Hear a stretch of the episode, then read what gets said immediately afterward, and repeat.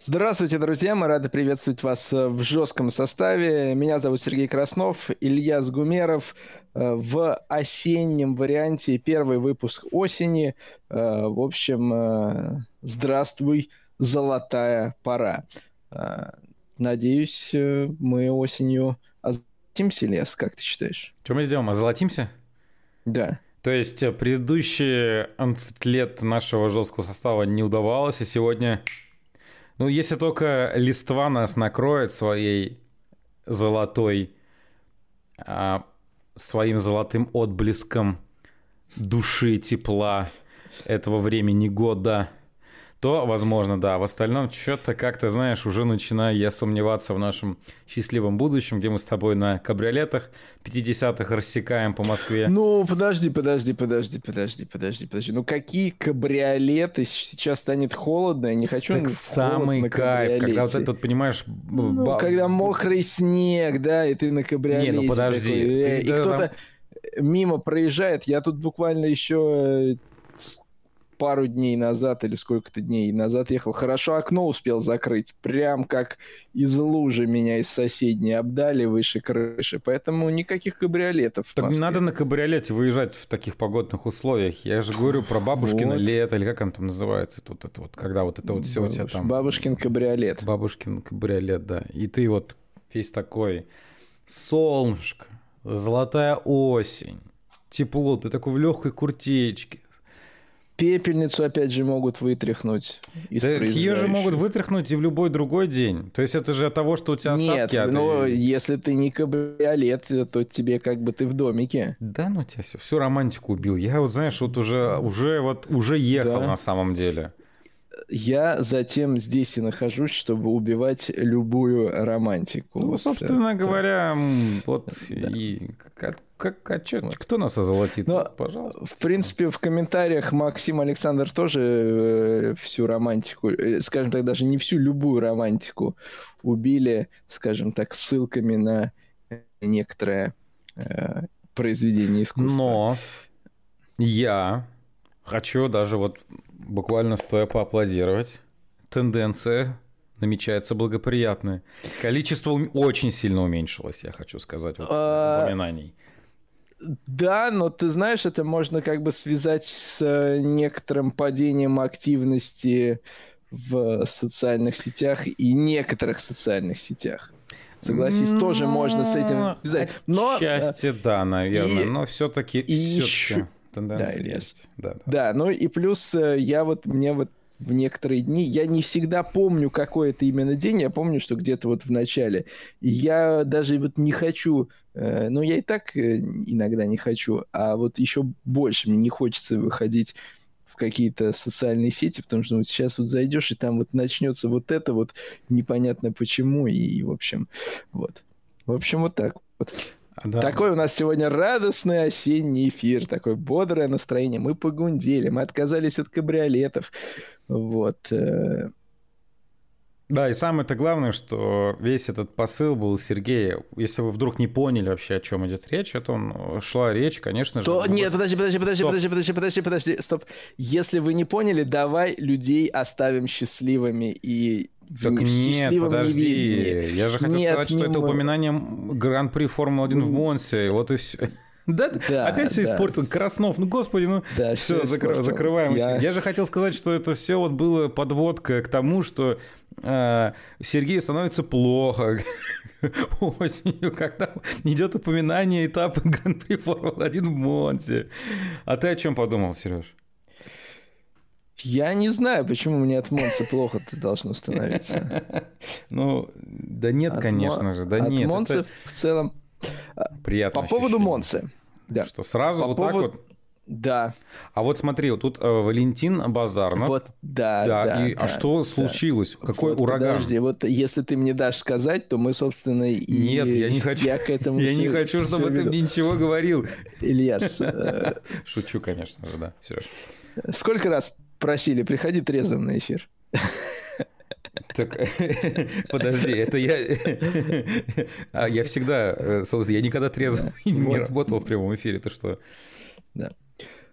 По поводу Монцы. Угу. Действительно, в эти выходные, когда проходил Гран-при Италии на трассе Монце было много разговоров о том, что э, летом э, в этом районе был достаточно сильный ураган. Мы знаем, что Монца расположена, ну или там, скажем, Монца расположена, или парк расположен внутри кольца, Королевский парк Монцы. В общем, там вековые дубы стоят, и, в общем, ураганом большое количество деревьев повалило, несколько изменился внешний вид э, Монцы, то, как видится трасса с э, телевизионной картинки, глазами гонщиков. Там некоторые говорят, что-то я не помню, чтобы можно было горы видеть раньше э, вдалеке, а вот mm. теперь можно. В общем, деревьев стало меньше, и в рамках э, уикенда Формулы-1 также происходила торжественная процедура посадки новых деревьев, там и Доминикали поучаствовал с местными властями. И ты знаешь,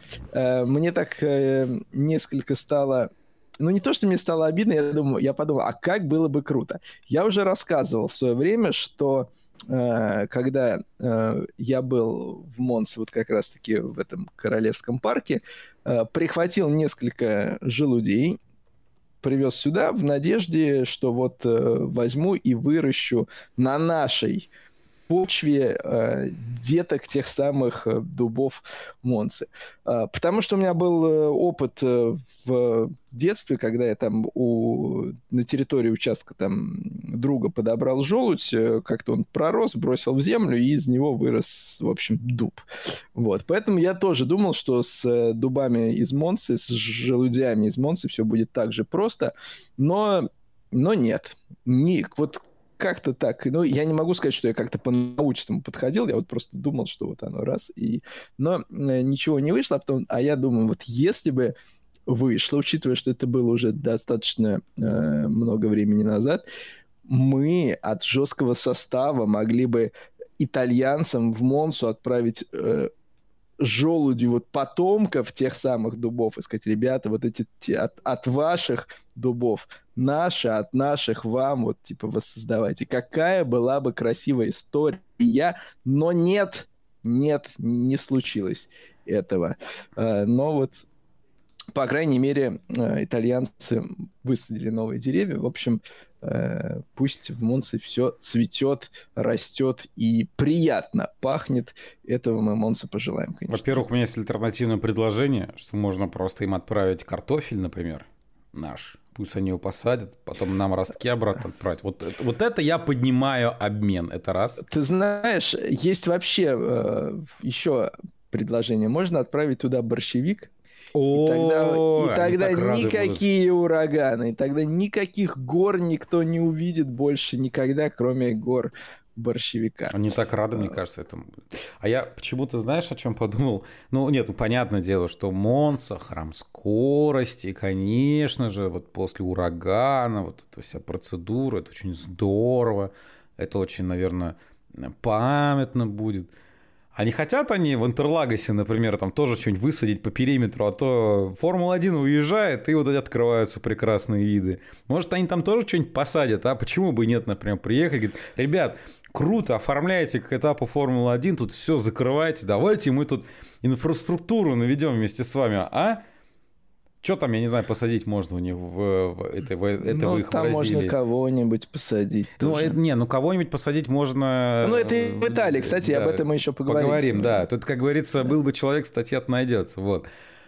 А Че это самое, ребят? Э, ну, я понимаю, о чем привет. ты говоришь. Ну, это, да, конечно же, сарказм, я понимаю, это Местные, сарказм. да, местные в основном это сделали, просто поскольку Доминикали тоже местный, он во всем этом, Логично, естественно, конечно. поучаствовал. Ну, ну, и плюс, как ни крути, где Монца и где Интерлагос. Интерлагос При том, конечно. что Интерлагос с точки зрения тоже обладает богатой историей в F1, если брать, сравнивать его там с огромным количеством новых трасс. Но с Монцей ему сравниваться тяжеловато. Ушел? Вот. Да, вот что-то пришел и сидит. Ну и что сидишь? На самом деле, друзья, если вы впервые подключаетесь к нашему эфиру, у Сережи есть воображаемый друг. Вот, и периодически вот он с ним пытается общаться. Мы долго пытались, на самом деле, как-то вот Сережа объяснить, что больше никого не существует.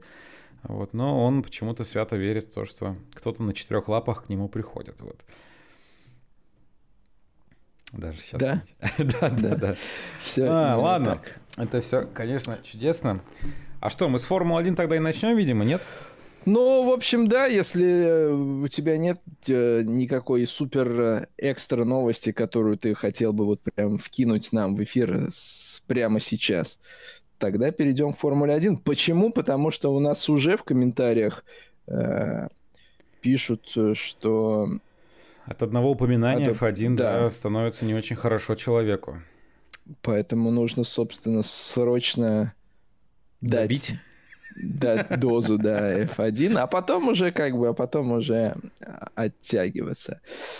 Вот. Слушай, ну, я так понимаю, что тебе удалось какие-то статейки поизучать в целом и какие-то, видимо, хайлайтики поглядеть, вот, или, или, или ты тоже так вот где-то вот бочком-бочком прошел мимо всего? Нет, но все как обычно, в общем, естественно, трансляции мимо, э, хайлайтики, да, я посмотрел, там различную там аналитику тоже послушал, почитал. Ну а Макс Ферстаппен выиграл. Вот мне вот этот момент хотелось бы так э, обсудить не, без привязки к тому, что проходило именно на трассе, потому что Макс выиграл, поставил рекорд абсолютной Формулы-1 по количеству побед подряд. 10 раз никто никогда до него не побеждал. И, в общем, при том, что, естественно, это все-таки с точки зрения, да, вот если посмотреть там интриги, борьбы, все уже так подустали от этого, и ничего хорошего в этом нет. Но, с другой стороны, можно...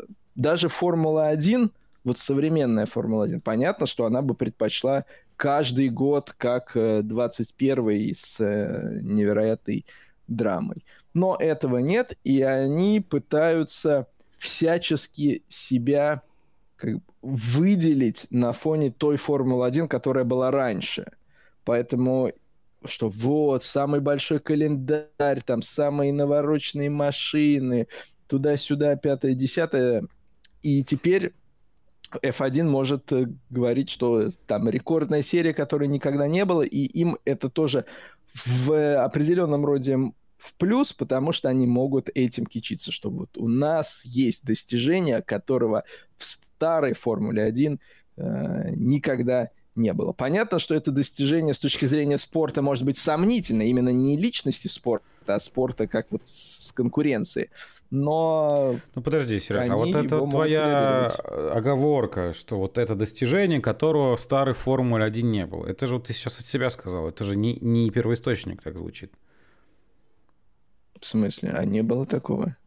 Не, ну просто сейчас говорю, что вот Формула-1, достижение, вот, да, такого не было, ну, то есть имеется в виду, что это, по сути, это мы делаем на этом акцент. То есть они же неумышленно делают акцент на том, что они Ой. достигли такого результата. То есть они же об этом все-таки не говорят, это мы ну, Нет, ты знаешь, Либерти в целом э, пытается вот э, там в различных аспектах сделать акцент на то, что вот то, что есть сейчас, это самое по какому-то параметру там либо самый большой, самый насыщенный календарь, там самый э, еще что-то. И также вот если ты добиваешься какого-то рекорда, достижения, какой-то просто тупо цифры, которой в предыдущей во всей истории спорта не было, это позиционируется как достижение современных как бы организаторов, современных э, промоутеров, современных Ну это же F1. объективно нормальная как бы вещь. Ну а что еще Но... делать? Как бы когда понятно. Вот, есть... Я я поэтому и говорю, что с этой точки зрения достижение Макса им позволяет и эту монету Нет, разыграть в отношении безусловно. вот этого рекорда, который на самом деле с точки зрения именно спортивной конкуренции э, ничего как бы хорошего в себе не несет, потому что такого нет, такого не было, и слава богу, что такого не было, и мы надеемся, что такого больше не будет. Вот так этот рекорд можно воспринимать. Нет, безусловно, я с тобой согласен, что это ни с одной стороны не красит, с другой стороны, ну, F1 она не может не использовать этот аргумент в свою пользу, и тут уже, знаешь, а, это, наверное, опять возвращаясь к вопросу того, а, скажем так, для кого все эти рекорды, да, то есть если мы говорим о контингенте зрителей, которые а, иногда немножечко плохеет им от упоминания одной Формулы-1. Они очень хорошо знают 95 96 и все остальные года, вплоть до там, Э, какие там золотые, до 2008 за который сейчас Филиппа Масса как бы там пытается судиться и так далее. Наверное, для вас, для этой аудитории, эти показатели, они действительно ничего не, знач, не значат. Э, плюс они не значат для аудитории, которая хоть что-то маломальски понимает в автоспорте. И когда идет такое абсолютное доминирование, Э, любой адекватный человек скажет, ну, ну который, как э, я тебе вот Моторхому говорил, да, то есть если ты, ну, конкретно не, э, простите меня сейчас за выражение, не течешь от самой, персона, от самой персоналии, как Макса Ферстаппина, то тебе, в принципе, ну, не должно быть интересно, как это так, доминирование, и вообще, как бы, в принципе, ненормально. Для молодой, э, наверное, аудитории, для которой, видимо, тот детский сад там в прямом эфире и выступал на недавнем относительно Гран-при, а, возможно, это, скажем так, действительно срабатывает. Да? То есть, скажем так, вы уже смирились с тем, что вы ничего не можете сделать с этой аудиторией, о которой я сейчас говорил, и ваша задача, соответственно, всеми там возможными способами в условиях современной реалии цепляться за тех, кто вот там подрастающее поколение или только-только подошел к экранам вот в течение там последних нескольких лет, скажем так. И они слышат, что гениальное достижение, 10 побед подряд, Фу, шикарно. Ну, понятное дело, да, мы сейчас там не умоляем как бы никаких э, способностей лично Макса Ферстаппина, РБ-26 машины, как бы, ну, наверное, да, действительно достижение для Нью гениальнейший человек вообще во всей планете. Я, если честно, знаешь, о чем подумал, ну, простят меня поклонники Редбула, а, ну, Эдриан Ньюи человек не вечный. Дальше что будет? Вот. Ну, а... ты знаешь, вот по поводу Ньюи у меня сейчас э, мне не очевидно, если вот э, брать, э, скажем так, более ранние периоды его карьеры в F1, то э, я, мне сейчас сложно сказать, насколько, насколько его именно вклад... один, да, один да, да, Ньюи да, да. решает и определяет вот это все. Здесь уже потому, что мы знаем, что Ньюи в свое время он как бы даже терял интерес, немножко отходил, потом возвращался. И все-таки я не думаю, понятно, что Ньюи это, это Ньюи, но сейчас мне кажется, что вот, э, знаешь, всегда есть вот э, такие разговоры, по поводу игровых видов спорта, там сколько процентов тренер, сколько процентов команда, сколько процентов результата, там, условно говоря, вратарь, да. Вот э, сколько процентов Ньюи, я сказать не берусь, но мне кажется в любом случае, что вот в совре... даже не в современном Red Bull, а в современном F1, когда у тебя огромный штат, когда у тебя огромные мощности, когда куча людей там работают э, над э, машинами, Э, процент Ньюи сегодня меньше, чем процент Ньюи Абсолютно там, с тобой 10, согласен, 15, да. 20 лет, Конечно. даже 25-30 лет. Ну вот, в общем, поэтому, скажем так, наверное, вот а, моя мысль, она и в том, то, что отталкиваясь вот от, всех, от этих всех реалий, от того, что, что сегодня происходит, какой сегодня зритель приходит, и кто такой зритель, который знает и понимает, и почему эти 10 подряд побед они, собственно, наоборот не красят, ну, наверное, вот а, было бы глупо, а, если бы они, конечно же, за этот а, показатель не цеплялись. Мы с тобой в моторхоме говорили как раз в сравнении там с э, европейским чемпионатом по гонкам. Спойлеры. На грузовиках, да. Ну, я сейчас дальше не продолжать эту тему не буду. Вот. Но здесь, да, наверное... Я знаю, что я хочу тебе сказать. Мне, если честно, ну, немножечко страшно даже, если до конца сезона будет так штамповать. Я понимаю, что вероятнее всего в оставшиеся Гран-при где-нибудь поменяют какой-нибудь элемент, там тот же самый двигатель, либо коробка, по-моему, в этом году я не слышу, чтобы у Макса Ферстаппина что-нибудь меняли, и где-нибудь там его еще отбросить на несколько позиций. Но что-то мне подсказывает, даже это может не сильно повлиять на результат. Ну да, вот ты знаешь... Поэтому... Я вот так вот, если опять же продолжать искать что-то положительное, то можно порадоваться, что именно на этот период приходится та, та пора, когда нам эти гонки не показывают. Ты думаешь, ну окей, собственно, не так и много пропустили, может быть. Вот. А по поводу Макса, тут все-таки, да, надо признать, что когда у тебя такой рекорд уста устанавливается, в общем, э, э, можно порадоваться, что, ну, вот мы там про кого-то ты читаешь в книжках, а здесь, в общем-то, все на твоих глазах это происходит. Хотя, конечно же, э, среди конкурентов постоянно оказываются люди, ну, прежде всего в Мерседесе, что то-то Вольф, что Льюис, которые пытаются вот это достижение так принизить. Несколько Вольф э, то-то заявил, что это все вот эти достижения и цифры чисто для Википедии, которую все равно никто не читает. Льюис сказал, что у Макса в жизни никогда не было таких серьезных соперников, как были у меня.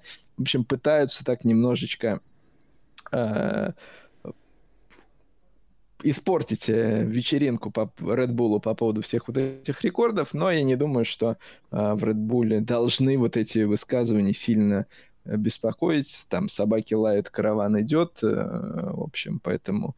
Да, безусловно, Понятно. конечно. Это не, не, не, все так было, есть и так же будет. Все будут продолжать высказывать свое недовольство, э, пытаться как-то занизить, унизить, принизить и э, где-то подковырнуть вот это вот какой-нибудь, попытаться найти Хелесову какой-нибудь так подумать, если, если Льюис утверждает, что у Макса сейчас нет таких конкурентов, так получается, что и у Льюиса сейчас нет таких конкурентов, как у него не, были. Он, он, он имел в виду внутри команды. А, что вот э, соперников, команды. да, что Все. такой конкуренции внутри команды у Макса никогда, что я, он выступал там против Алонса, против Баттона. Э, так у Льюиса получается сейчас люди. какой интересный конкурент? Как он его оценивает, интересно, своего конкурента по команде? Вот мне вот это, кстати, интересно было бы узнать. А, по поводу по поводу конкурента Льюиса по команде, напарника по команде Джорджа Рассела. Э, очень интересный лично для меня момент. Э, мы долго ждали, когда же э, объявят о продлении Льюиса в Мерседесе. Это сделали, но сам Мерседес не объявил о том, что мы продлили договор с Льюисом.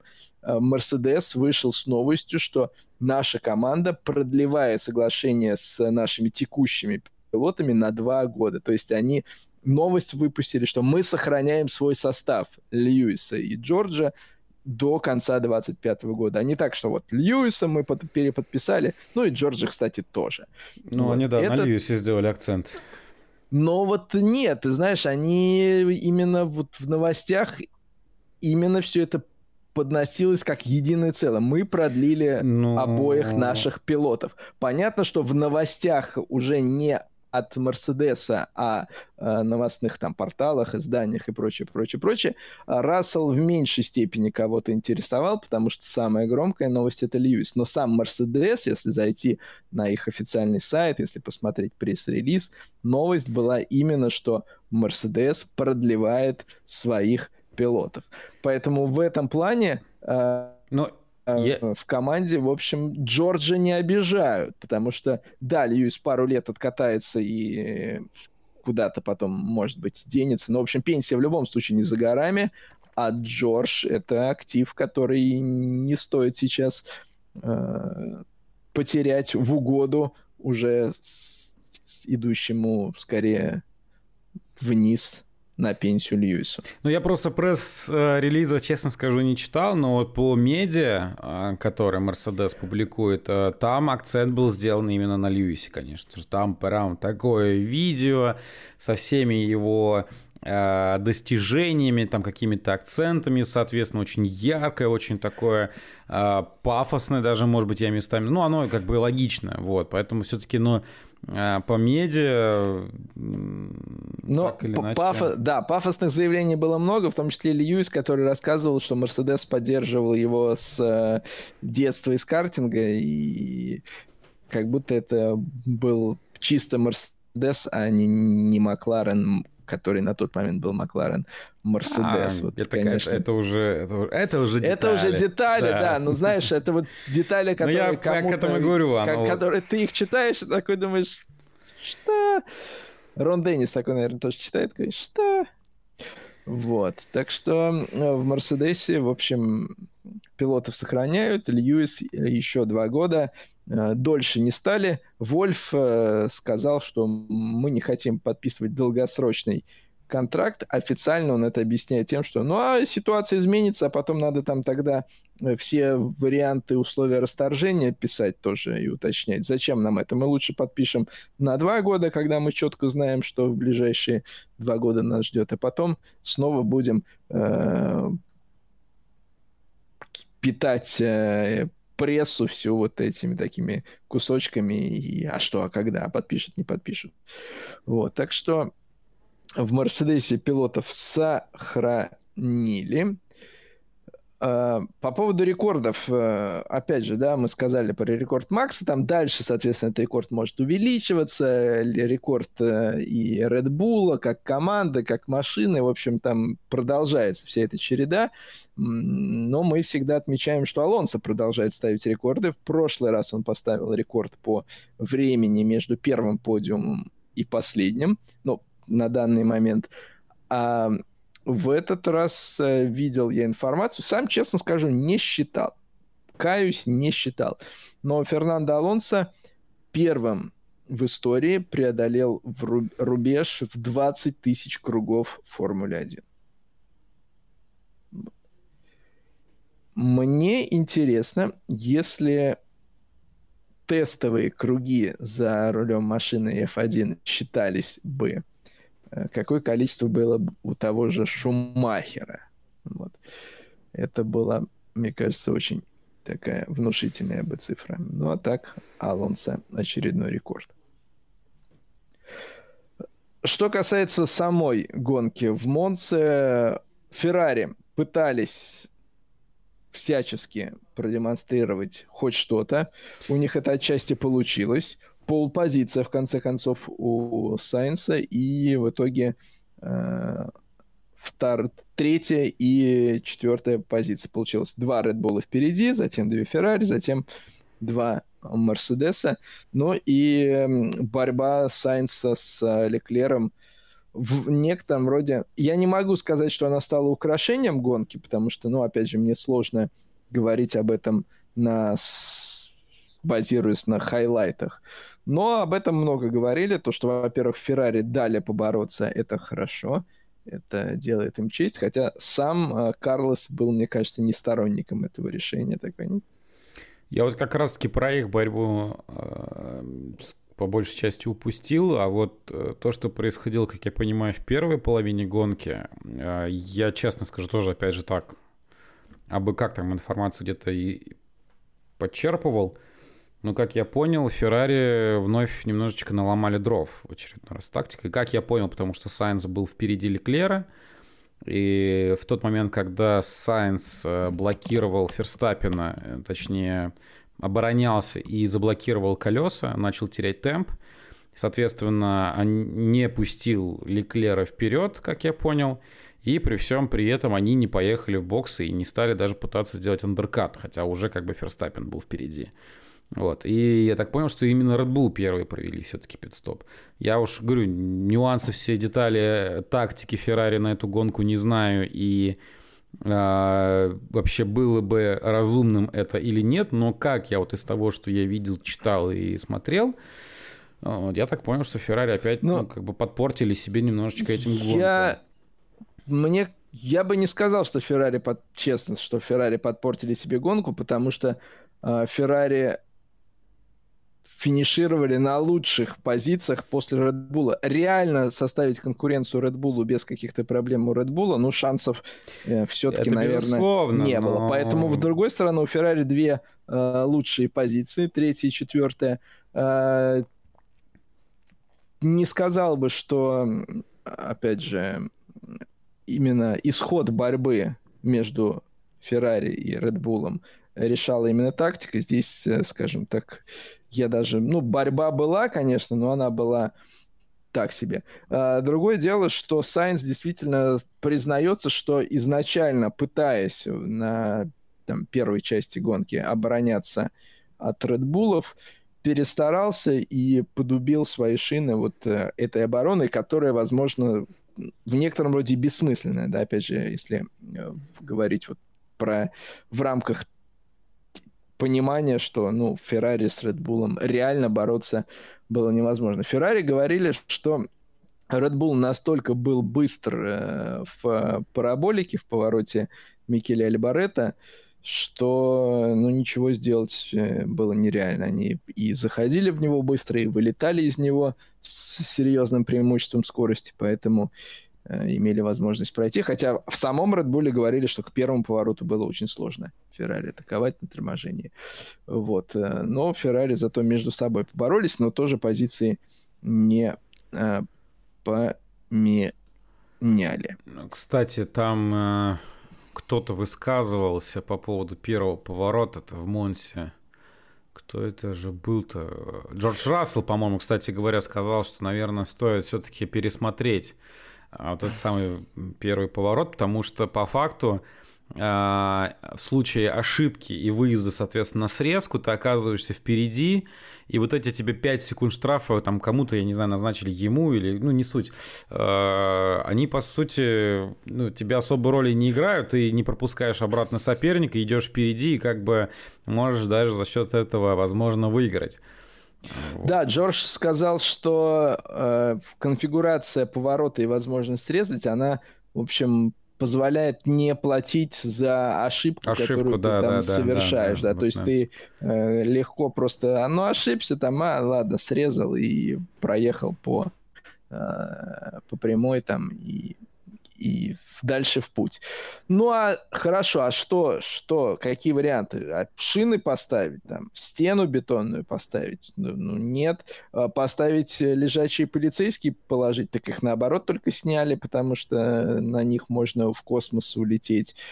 Я, кстати, Какой... в теории думаю, что, возможно, какие-нибудь пластиковые вот эти ограждения, они бы как бы психологически, возможно, немножко сыграли бы свою роль. Опять же, а, там те же самые разлетающие, пусть и легкие элементы, они ведь могут попасть э, в систему охлаждения, то же самое. Возможно, усложнить историю. Может быть, Да, кстати... Ильяс, только после контакта с ними, вот э, у нас в комментариях э, Сергей Беднорук из поезда Минск-Москва появился. Вот он любит вспоминать историю с э, шинами в Монце, когда поставили. Ты влеза... врезаешься во что-то легенькое, и оно выпихивается на трассу. Нет, это безусловно. Но... И, и что дальше? И... Это вот, уже детали. Поэтому...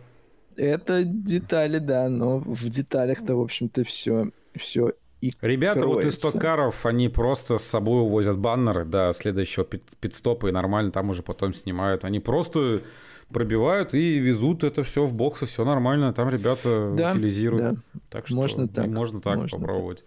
Тем более, что у Леклера есть уже опыт одной рукой рулить, другой вот проехал, собрал, доехал, все нормально, скинул там где-нибудь с края трассы. Ему не привыкать. Я, Ильяс, часто в наших эфирах говорил, что в современной Формуле 1 а, большое влияние, вот когда идет борьба автомобилей, большое влияние на исход этой борьбы э, имеет режим работы батарей и электромоторов, соответственно, и зритель не имеет никакого представления mm-hmm. о том, что происходит. Насколько я понял, в графике сейчас э, есть появилась возможность видеть как раз-таки вот э, режим работы и электросоставляющей силовой установки, что, конечно же, я отмечаю со знаком плюс, это помогает зрителю понимать, что происходит на трассе, почему одна машина вдруг едет быстрее другой, почему одна э, на выходе там из поворота, условно говоря, э, имеет лучшую динамику, ну, в общем, или там на прямой в определенный момент начинает э, резко ехать быстрее оставим ДРС за скобками, это, это плюс. Это... Ну, я так понимаю, где-то проскакивал, я так понимаю, это не постоянно, да, это информация как отдельно а, дают периодически вроде как. Я не могу сказать по понятным причинам, насколько часто эта графика появляется и какой доступ к ней имеют пользователи там, всех сервисов F1 TV, но то, что она хоть как-то есть, это уже, в общем, мы э, критиковали скажем так, F1 за это, и мы э, хвалим F1 за то, что эти моменты решают. Но... Может, Беднорук там часть пакета акций купил и что-то начал это промышлять, не думаешь? Я не понял. Ну, мы же все мечтали, что Беднорук купит Формулу-1 и станет. А, вот. а может быть, все-таки там он где-то какую-то долю заимел, и право голоса э, его рассмотрели. Ну нет, иначе бы все было бы совсем по-другому. Иначе бы... Но он же мы бы это поняли, мы бы это поняли. Сразу, когда там... Там трамваи э, появились бы на финишной на стартовой решетке. Ну да, там вот это все шашлыки motorsport. Я тут, кстати, видел... Ой, забыл. Как шел и видел машину с э, наклейками Хинкали Racing, что ли, это что-то вот, вот что-то с Хинкали и дальше вот что-то такое. Хин... Хинкали, Рейс... Хинкали Racing Team, по-моему, были наклейки. И я такой думаю, это же прямой конкурент Шашлыки Motorsport. Вот, так что... Так что такие дела. Слушай, а тут даже что-то и видео по, по запросу и Хинкали Racing есть. Мне это немножечко пугает, конечно же. Ну, так, сейчас, ради сейчас как бы звук сейчас, возможно, в эфир пойдет. Ой, там. А, нет никакого это отношения к, тому, что ты видел, не имеет. Ладно, все. Максим в комментариях пишет, если бы Сергей действительно вступил во владение F1, сейчас бы уже не восьмой год, а 97-й пересматривали. Э, я думаю, пересмотрели бы уже даже к этому моменту. Э, кстати, про Филиппа Массу. порядке. Э, Филиппа Масса решил, что пока идет процесс, ему, наверное, не стоит появляться в паддеке Формулы-1 в качестве посла спорта. Это несколько странно было бы. И, в общем-то, это решение довольно логичное, можно сказать. Так что Филиппе настроен, как мы уже говорили, серьезно. И интересно, чем все это продолжится. Тем более, что у нас не будет э, никакой драмы по поводу нарушения потолка расходов за предыдущий сезон сегодня. Э, точнее, нет, не сегодня. Во вторник была новость, что э, после проверки э, выяснили, что ни одна команда Формулы-1 не превысила э, потолок расходов, не вышла за его границы. Таким образом, все молодцы, все свободны. Все молодцы. Вот такая новость пришла это были различные слухи, что вот там одна команда, другая, там Астон Мартин первый кандидат на превышение, еще э, имена назывались, но теперь уже нам заявили, что нет, у всех все чисто, соответственно, никакого, ну, скандала бы и так не было, но какой-то такой э, терок э, не происходит, и э, главной вне гоночной баталии остается именно компания Филиппа Массы э, за титулом, поход его за титулом 2008 года. это такой главный, главный, наверное, такое судебное сейчас разбирательство, касающееся Формулы 1. Но, безусловно, одна из самых э, неординарных, э, в некотором роде таких даже комичных историй из, э, с Гран-при Италии это свя... история, связанная с Карлосом Сайнсом, который после гонки уже в Милане, э, наверное, все-таки довольный подиумом, общался с болельщиками, там что ли автографы раздавал. Ну, в процессе, как это бывает, в общем, если вас друзья ограбят, э, то это, скорее всего, либо Монса, ну, Монса как пригород Милана, да, либо Барселона. В общем, самые такие надежные кандидаты, где вам такая участь может ждать. В общем, у Карлоса стянули э, часы. Часы непростые, не золотые, э, но стоимость их оценивали где-то в 300 тысяч, да. Карлос спустился за грабителями в погоню, Карлос, его спутники. А, ты знаешь, когда я впервые прочитал новость, я думаю, вот дожили у своего же, у гонщика Феррари на своей территории еще и что-то подрезали. Но затем, когда стали уже другие детали появляться, выяснилось, что, в общем, болельщики Феррари, толпа, граждане, жители Милана помогали э, Карлосу в поимке вот этих вот э, э, воришек. И, в общем, все закончилось успешно. Какие-то три марокканца. Э, я, Ильяс, э, сегодня прям вот в связи с этой историей постоянно вспоминал э, сцены из «Я шагаю по Москве», когда один отправил сообщника рисовать лошадь, чтобы отвлечь внимание. Вот также и с Сайнсом, учитывая, что он там, что он там автографы раздавал. Феррари тоже наверняка кто-то лошадь подсовывал. И тем временем... Троянского коня. Да, да. Э, вот. А, слушай, а причем ведь э, они у Леклера или вот в прошлом как раз году? Просто мне, почему-то у меня на памяти последний раз, что это тоже у гонщика Феррари своровали часы, но я могу ошибаться. Не помнишь? Ой, я, я не был? помню в прошлом году такой Там. истории, если Ну честно. ладно.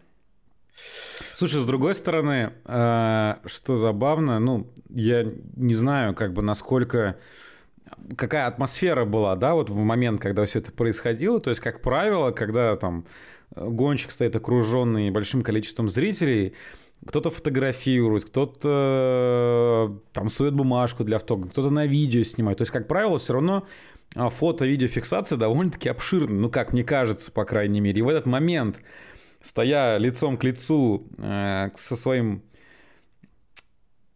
ну нет, ну это уж ну, не буду говорить кто. Вот. А в итоге просто тащить, ну мне кажется, просто человек рисковал попасть, собственно, в объективы каких-нибудь камер. Слушай, и... но во-первых, наверняка там кепка, очки и Ну да, безусловно, конечно. Кто Но все равно, мне кажется, это такое э, изначально рискованное мероприятие. Слушай, ну знаешь, э, воровать часы за 300 тысяч у пилота Формулы-1, это в принципе рисковое Не, ну я к тому то, что бы. не втихую как-то там, не где-то ну, там э, в падоке. Эти, нет, ты знаешь, эти вещи, они так в основном и делается. Это делается в толпе. А откуда при какой-то Сережа? Что движухе. Ну, что ты не видел, как э, Нет. в Питере происходит с туристами, когда Нет. тоже выходит человек на Невский, его вдруг толпа окружает, там что-то бах-бах-бах вокруг него покрутились, потом разошлись, а он там без, без техники. Без штанов. Без чего, ну, штаны есть тоже все, видеофиксация полно. Ну, ты как бы определи. Потом все это сразу один передал другому. Ну, Получается, что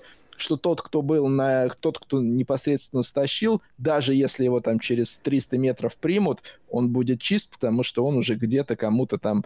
Э, эти, как бы, это люди не... Не просто так, да, все-таки ты не можешь э, вот э, так симпровизировать и с руки снять, чтобы с руки снять часы, это делают люди, которые на этом специализируются, да.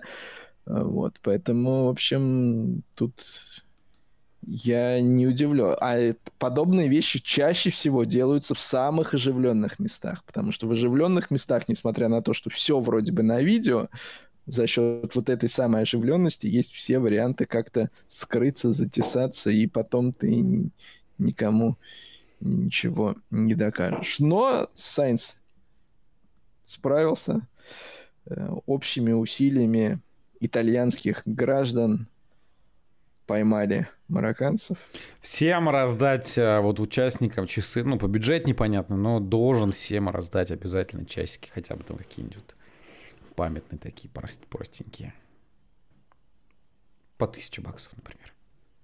Ха! Шутка, конечно. Да. Да, но я говорю, мне вся эта ситуация, прям вот сцену из фильма «Я шагаю по Москве» напоминала от и до. Погоня за воришками, толпа, граждане, соучастники, рисование лошади, отвлечение внимания. Прям в Милане только все это происходило, но э, так же, как и у...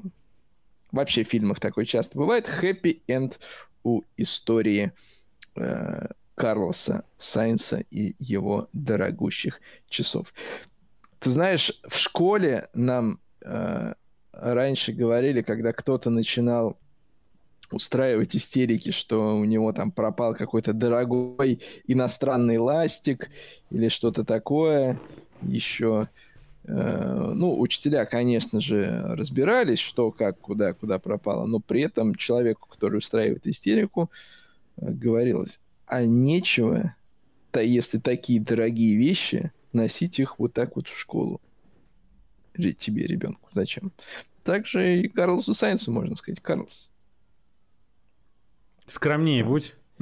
Да. Веди себя достойно.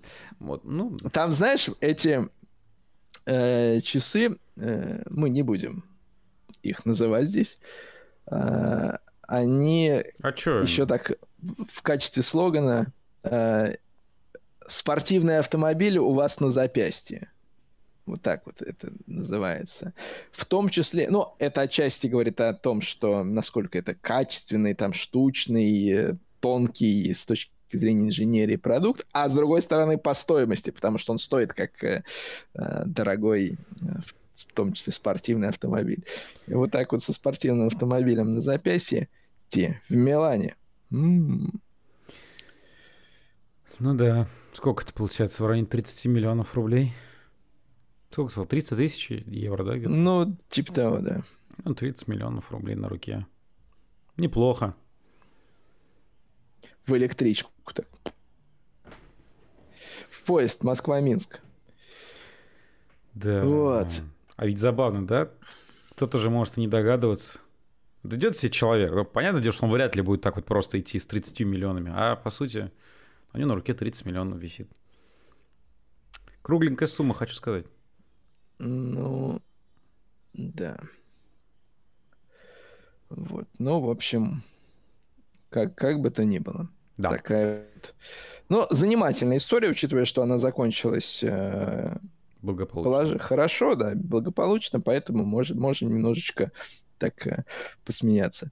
Э, от гонщик, ну, гонщикам не впервой пускаться в погони или даже убегать от кого-то э, участники интерконтинентального GT Challenge гонки 9 часов в Киоламе, у некоторых из них есть свои истории, как э, по Йоханнесбургу приходилось им уезжать, улетать от э, странных э, там автомобилей, внедорожников с людьми, которые куда-то зачем-то за ними гнались, там вот это ну, все. Ну, просто ты слушаешь трэш, думаешь, слушайте, э, какая, какая-то жуть. А, вот что я хотел сказать, Ильяс. Вот в этой ситуации, во-первых, да, вот... Э, я ты, про- прошу прощения, да, я просто решил загуглить. Вот. И та информация, которая первая выдается, а мне выдается ну, чуть побольше в рублевом эквиваленте 44 миллиона. Так что, если что, ну, так... слушай. Ну, там есть, конечно, разные э, версии. Есть и даже вот предлагают за 12 миллионов мне прямо сейчас приобрести со скидкой. Ну, это, наверное, те самые марокканцы. Да. Ага, так что? Вот. Э, вот как бы марокканцы вот такими вещами промышляют, а визы не дают нам. А представь, если бы подобное произошло такое сложно себе, практически невозможно себе такое представить. Например, на Гран-при России в Сочи или где-нибудь в Индии, если бы такое произошло, что бы началось? Вот что бы началось в прессе, что бы сказали вот Феррари, что бы сказали итальянцы, что бы сказали англичане, мне вообще страшно представить даже. Если Они бы... бы, мне кажется, выразили бы всю любовь вот до последней капли к нашей стране, к нашему народу. Ну, давай вот. даже вот не про нашу, про вот в Индии э, Гран-при Индии, там будут все дела, вот там это происходит. Началось, зачем мы вообще сюда приезжаем? Так они туда и не приезжают. Ну, как бы, если бы приезжали, да. Собственно, возможно, по одной из этих причин. Ну. Вот они то, что там Ничего для этого вот. нет. Ну, а с другой стороны, в некоторых, вот где сейчас много гонок, в арабских странах наоборот, могли бы болельщики обступить э, Карлоса и сказать, слушай, Карлос, а что у тебя такие часы? Дешевка. Такие дурацкие, дешевые. Да, на, возьми, на. Мои, на, возьми мои, ты же пилот в Феррари F1, ну возьми часики себе поприличней-то, что ты как, Такое как голодранец-то. Такое тоже могло было быть. Вот. Ильяс, mm-hmm. сейчас э, всем, кому было плохо, мы сразу говорим, друзья, Будет с Формулы-1 нет, с Формулы-1, а. наверное, закон... А, нет, еще. Еще надо сказать, что Карлос Сайнс, про которого мы сейчас так много говорили, Карлос Сайнс на Гран-при Италии установил рекорд сезона по количеству кругов лидирования для пилотов не Red Bull. 14 кругов Сайнс пролидировал, и больше в этом сезоне никто из uh, всех остальных помимо Red Bull, не находился на первой позиции. Вот, вы ругаете что... Феррари, а Феррари просто готовилась к Монце. Она весь сезон готовила машину для того, чтобы пролидировать 14 кругов. Да. Это был их план. И они воплотили, дальше можно сезон заканчивать. Ну, и, в принципе, они-то уже и сказали, по-моему, что они все свое внимание сконцентрировали на машине 2024 года. И чуть ли там вообще, по-моему, новую машину чуть ли не с нуля разрабатывают. Так что все, План минимум выполнен, или даже максимум, может быть. Не, ну ладно, без шуток, глядишь, в этом сезоне еще порадует. Ну, это уж...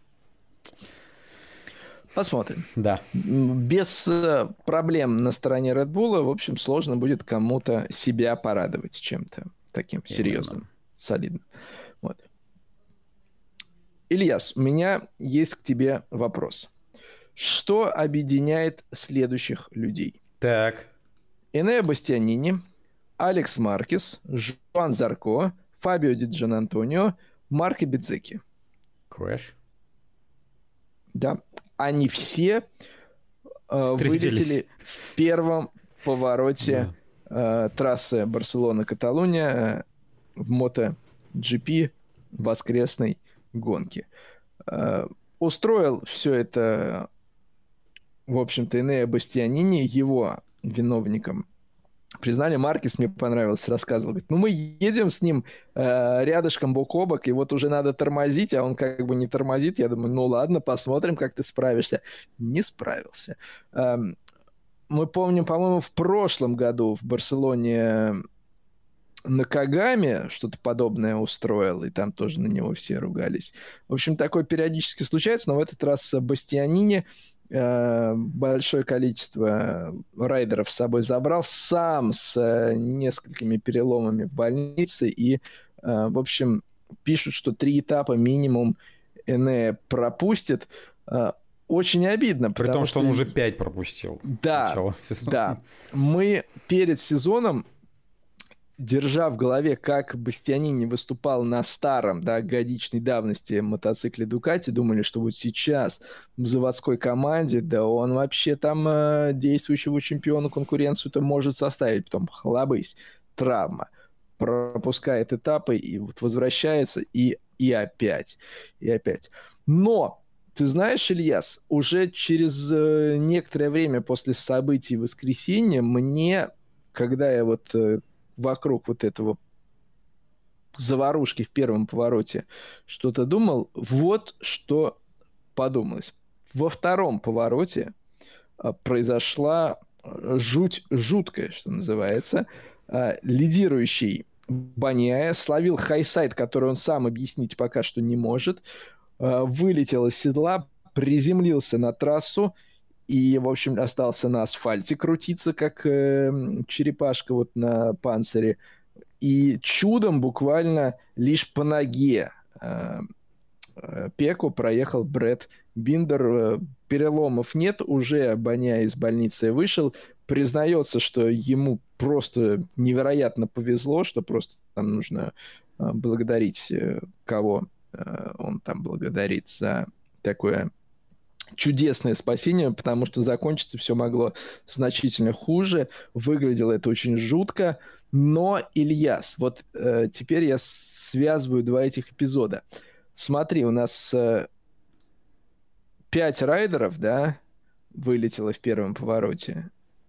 Если бы вот этой аварии Бастианини, партнера Баньяя по Дукати не было, то эти пять были бы вот в той группе, которая ехала бы на упавшего. Вот так Баньяева. вот ты заворачиваешь. Да, я, а, а, послушай, потому что эти два происшествия, они были практически э, разворачивались одновременно. Эти улетают в гравий, а Баньяя уже ловит хайсайт э, во втором повороте. То есть это не то, что как бы э, они одного могло бы не произойти, если бы не произошло там первого.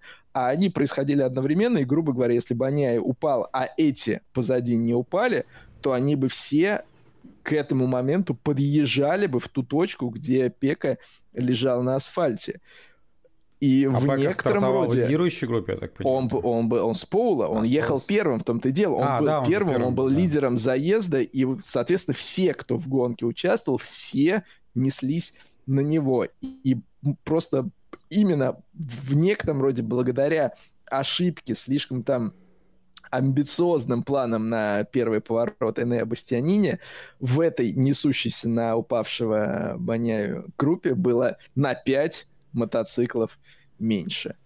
Я И... сейчас пытаюсь а, прокрутить, знаешь, так уже рефлекторно в голове хоть какие-либо варианты объяснения того, почему бы это могло бы все-таки не произойти. Ну, то есть просто уже, знаешь, ты автоматически такой думаешь, так, ну, какие есть варианты? Почему он упал? А может ли, быть это, может ли падение быть связано? То есть ты начинаешь а, просчитывать вариации, то есть связь между первым и вторым, первым и вторым. То есть почему произошло первое, повлекло ли второе. Второе произошло, потому что произошло первое, или если бы первое не произошло, не произошло бы второе.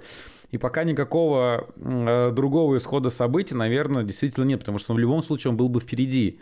И то есть, э, ну да, на 5 райдеров больше позади. Ну, можно было бы, я так, мне первое, что в голову приходит, что э, Пека там каким-то образом увидел, может быть, уз... ну, что произошла какая-то вот заварушка позади, как-то это вот об этом узнал, где-то концентрация внимания немножко у него была потеряна в какой-то на, момент. На Motorsport.com прочитал. Да, да, ну я понимаю, да, мы даже, по-моему, еще в сезон показа на Моторспорт ТВ в прямом эфире об этом много говорили, что, собственно, вот э, наушники, которые э, пытались э, райдерам установить, да. да, они бесполезная вещь, потому что они ничего и не слышат, по сути. А экранчики, которые у них, они их сами и не замечают, потому что в борьбе смотреть еще на вот этот какой-то небольшой там экранчик перед тобой, как правило, они пропускают сообщение о том, что им нужно там куда-то на питлейн заехать или еще что-то, еще что-то.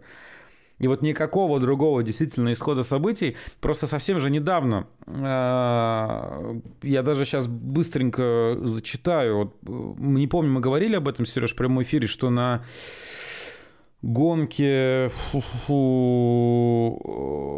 на этапе в Каскавел Мото 1000 GP. Мы не говорили, да, по-моему, об этом. Я вот не знаю, насколько это свежая новость. Э, Эрика Уириссима Дорочи э, во время воскресной гонки, э, собственно, тоже упал и попытался убежать с трассы и даже встал, то есть начал поднимать руку, но, к сожалению, его сбили, и второй райдер, который, собственно говоря, в него врезался, находился в тяжелом состоянии в больнице. Я просто возвращаюсь к тому, что, ну, вот Легко отделался наш товарищ. Легко, легко отделался, да, но вот э, там же и Биндер сам, который тоже после наезда э, на Бастианине тоже упал и поперек трассы прокатился э, не очень безопасно, и на него могли чуть-чуть там зацепить. В общем, э, знаешь, вот как бы не сразу мне эта мысль пришла, но вот отсутствие пяти э, мотоциклов, это было благо в данной ситуации, потому что кто знает, как бы все сложилось. Понятно, что когда в стартовые вот этих, с первых стартовых поворотах гонщики едут, они не выстроились один за другим, они часто едут бок о бок по непонятным траекториям, и э, кто-то что-то не видит, места для маневра нет, и ты, ты не можешь просто иногда среагировать. Поэтому... Да, там то, что... они же вереницы вот этой плотной, там скорость бешеная. Там вот я недавно у себя где-то в социальных сетях публиковал одно из видео там прошлых лет, где тоже кто-то из райдеров упал. И вот они идут гуськом из поворота, выходят друг за другом там в попытке поймать вот этот, собственно, воздушный мешок. И когда перед первый это видит, а второй тоже успевает, вроде они разъезжаются в рассон, а ты появляешься, и перед тобой вот тело, образно говоря, да, тут туловище. Куда деваться. Причем, а, во-первых, легко отделался, во-вторых, не то, что легко отделался, а гипер легко отделался, потому что, ну, после вот того, как по тебе байк проезжает по ноге, ну, всей массы как бы своей, ты такой думаешь, ну, там вообще все в щепки, наверное, должно быть. Вот. Но... Ну, я понимаю, что защита современная у райдеров ого-го, да, там, то есть после там хайсайдов-то они, извини меня, после там многократных прыжков по трассе на скорости, на скорость за 200 встают, дальше бегут в бокс и как бы еще и... Ты знаешь, я в этой ситуации сказал бы, что даже если бы э, после вот этого наезда у Пека не выдержала бы какая-нибудь кость в ноге, это все равно было бы. Не, это безусловно, не-не-не, я не к этому, да. я к тому то, что тут еще и еще и так да. все обошлось. Да, то есть э, уже э, его уже выпустили из больницы, и даже когда его на выезде там при, на выходе из больницы пресса встречала, у него спросили, ну как, на, на следующем этапе мы вас ждем? Он говорит, ну будем готовиться, как бы, да. Uh, в Бастианине, конечно же, ситуация похуже, хотя падение было не такое вот жесткое, как э, у Баняи. Ну, в общем, э, в целом, в целом хорошо, хорошо отделались. Хорошо, что сказать. тогда, Хорошо да. отделались, да. Вот. И здесь даже вот с одной стороны Бастиани не дали штраф, насколько я помню, за и назвали виновником этого э, заварушки в первом повороте. Но мне кажется, Пека может и на там и подарочек какой-нибудь э, солидный, как часы Карлоса Сайнца, например, преподнести на Рождество за то, что несколько пуль из этой э, обоймы э, райдеров э, Пека все-таки вынул. И те, которые остались, не попали. Вернее, не Пека вынул, а Энея. И те, которые остались, не попали. Вот. Но при этом э, гонку остановили после всех э, этих э, происшествий. Когда дали э, рестарт, апреле в целом со старта уикенда в Барселоне смотрелось великолепно. Даже еще в ходе тренировок Бидзеки говорил, что они просто какие-то с другой планеты. И исторический дубль – э, Алиша Спаргера победа, Виньялис э, второй, при этом Эспаргера атаковал достаточно жестко Виньялиса, и сам испанец, для него это домашняя трасса, признавался, говорит, если бы это был какой-то любой другой автодром, я бы плюнул и спокойно э, остался на втором месте. Но здесь, в Барселоне, дома, я решил, что буду жестить, и э, так достаточно в силовой манере э, опередил ну, на позднем торможении в первом повороте, но Виньялису пришлось, ему некуда было повернуть, ему пришлось поворот резать, затем э, Испаргер говорил, что на подиуме там у него вся жизнь перед глазами пронеслась, в общем, так очень эмоционально отметил э, значимое для него событие, значимое событие для Априлии, от, надо также сказать, что Эспаргера и спринт выиграл в том числе. В общем, для Априлии очень и очень сильное выступление а, обоими заводскими мотоциклами на автодроме в Барселоне. И три испанца на подиуме. Да, да. А, кстати, у нас... А Прима Промак, это у нас сателлит чей? Дукати. Дукати. А, ну я уже думал, то, что этот Дукати на подиум не забрала, не взобрала, все там еще остались по ну, все-таки одна Дукати у нас. Да, Хорхе Мартин. Хорхе Мартин третий, да, да. все-таки, да. Внутри испанцы так или иначе тоже неплохо. Слушай, но э, я не говорю о том, что аварии, столкновения и травмы это хорошо, да, но насколько... Ну, не то чтобы тут я пытаюсь быть капитаном очевидности, который говорит, ну да, вот два колеса не более рискованные, не более опасные, более травматичные, за счет этого более яркие, наверное, и непредсказуемые. Но два таких э, лидирующих мировых чемпионата, по сути, из технических видов да, спорта, фактически можно сказать, ну там наверное, кто еще может там э, Дакар, может быть, как-то еще где-то так или иначе. Но все равно, да, у нас две королевы авто и мотоспорта, но настолько разные по напряженности, Ну, без э, фактора вот этого риска, конечно, здесь не обходится, но все-таки очень, конечно, две такие разнополярные э, серии. Понятно, и даже вот при том, что Дукати, она вроде доминирует, но но не равно. всегда. Не всегда. И получ... да, вот как, как раз таки ввиду вот этих вот факторов. Показался, да. да. И апреля вот на той же Барселоне. Ты знаешь, я бы еще отметил, э, в целом, э, ну, э, даже если взять дороги, есть, можно, скажем так, найти определенное противостояние мотоциклистов и автомобилистов. Все-таки не всегда эти люди э, вот, ну, сложно, конечно, вот так вот обобщенно говорить, но все равно Э, мыслят одинаково. И в этом плане э, MotoGP, если посмотреть на то, что они делают, да, э, мы знаем уже, что с пилотами все в порядке, и это, в общем, дает зеленый свет команде MotoGP.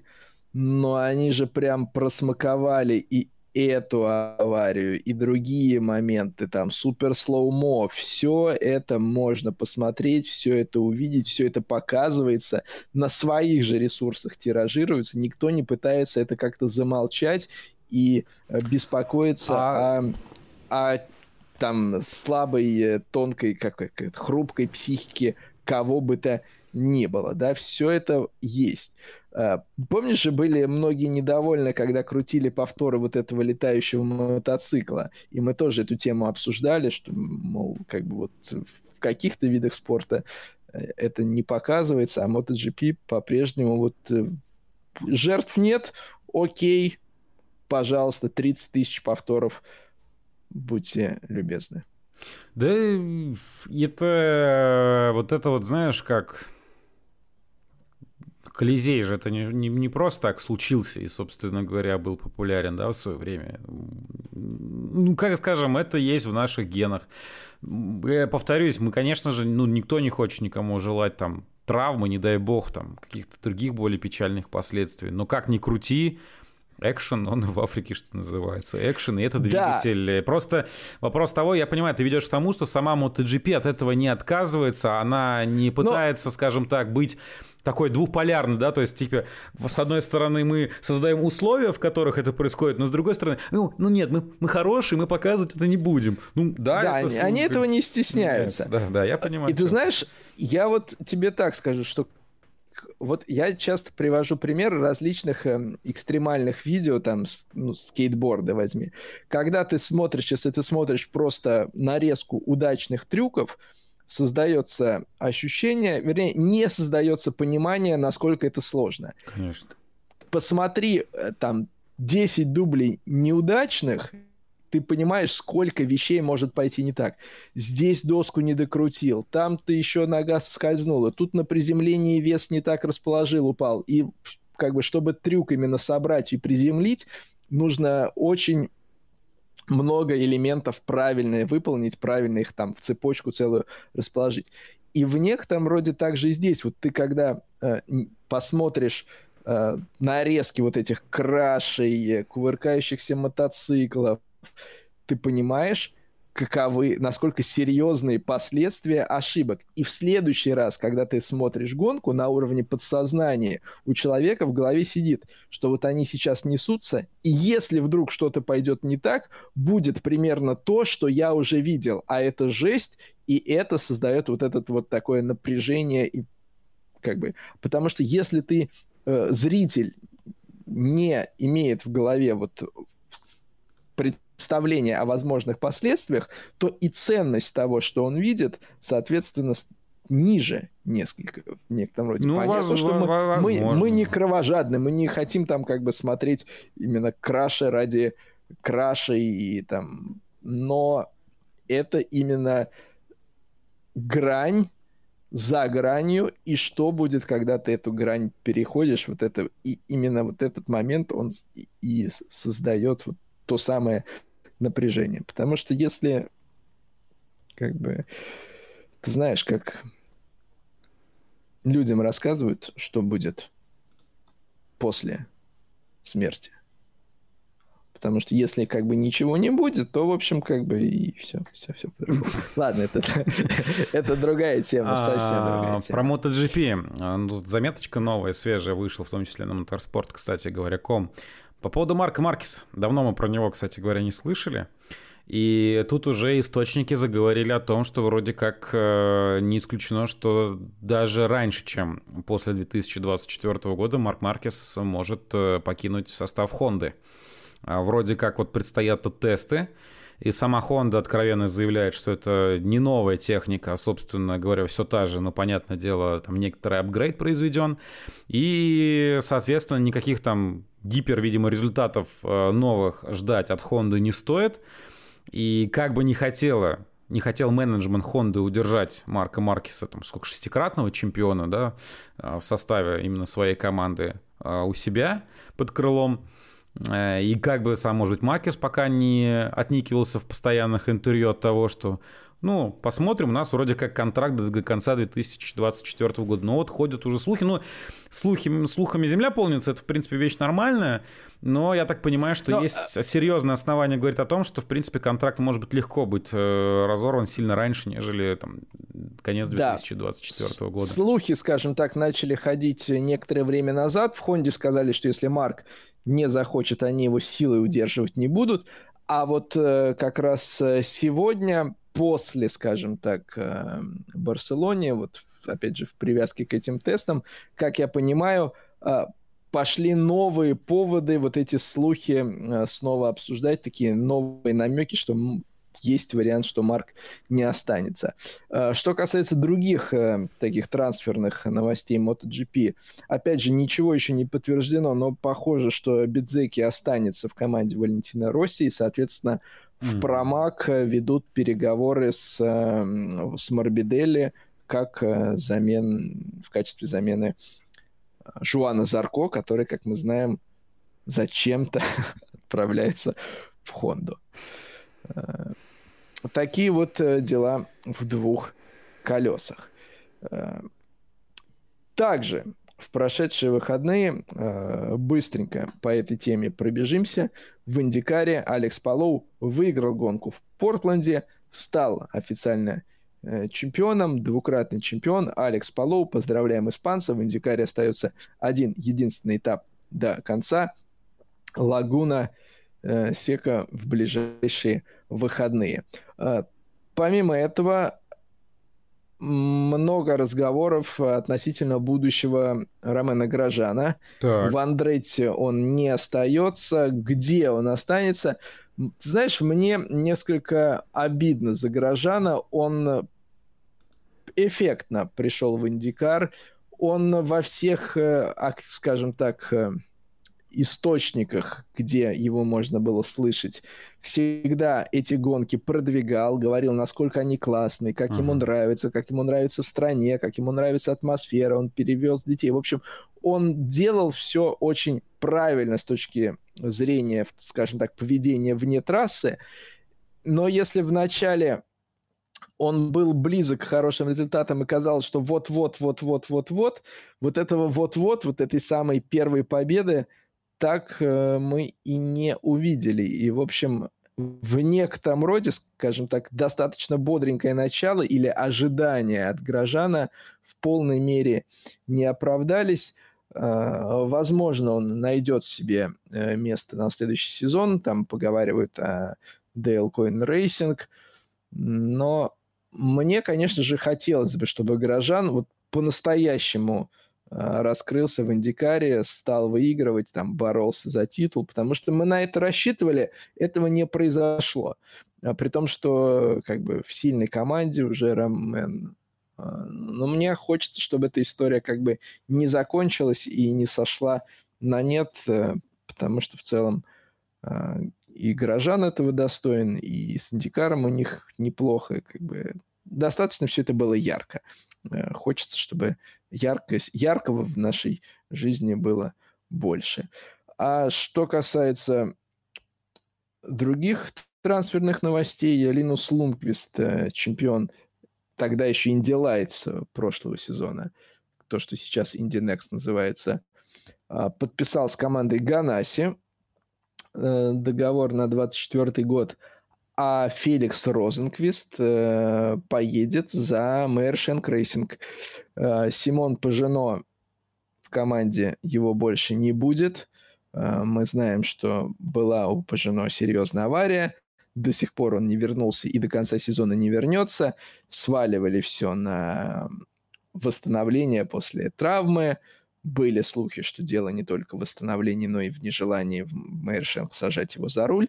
И, в общем, в следующем сезоне француза за руль они не посадят, а Феликс Розенквист э, остается в Индикаре, но меняет команду из э, Макларен, уходит в МСР Meyer Shank Racing. Вот такие вот новости из Индикара. Осталась одна гонка и потом межсезонье. Межсезонье в Индикаре. Так, что у нас тут? У нас тут ничего. Смотри, а, смотри, смотри, смотри, смотри. Ничего не происходит. Да, да. Да, Сереж. А, скажи, пожалуйста, в ВКонтакте у нас там что-нибудь есть? Нет, во ВКонтакте у нас вроде как тишина тоже, хотя кто-то нас даже смотрит, смотрит иногда, но тишина, да. Да, да напоминаем, что вы нас можете смотреть и в Ютьюбе, и ВКонтакте, но и э, в телеэфире, конечно же.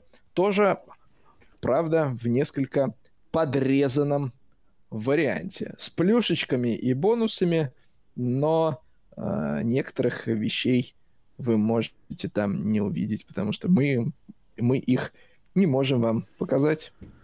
Да, Ильяс? К сожалению. Да. Ну и чисто по времени. Помнишь, был такой я... фильм?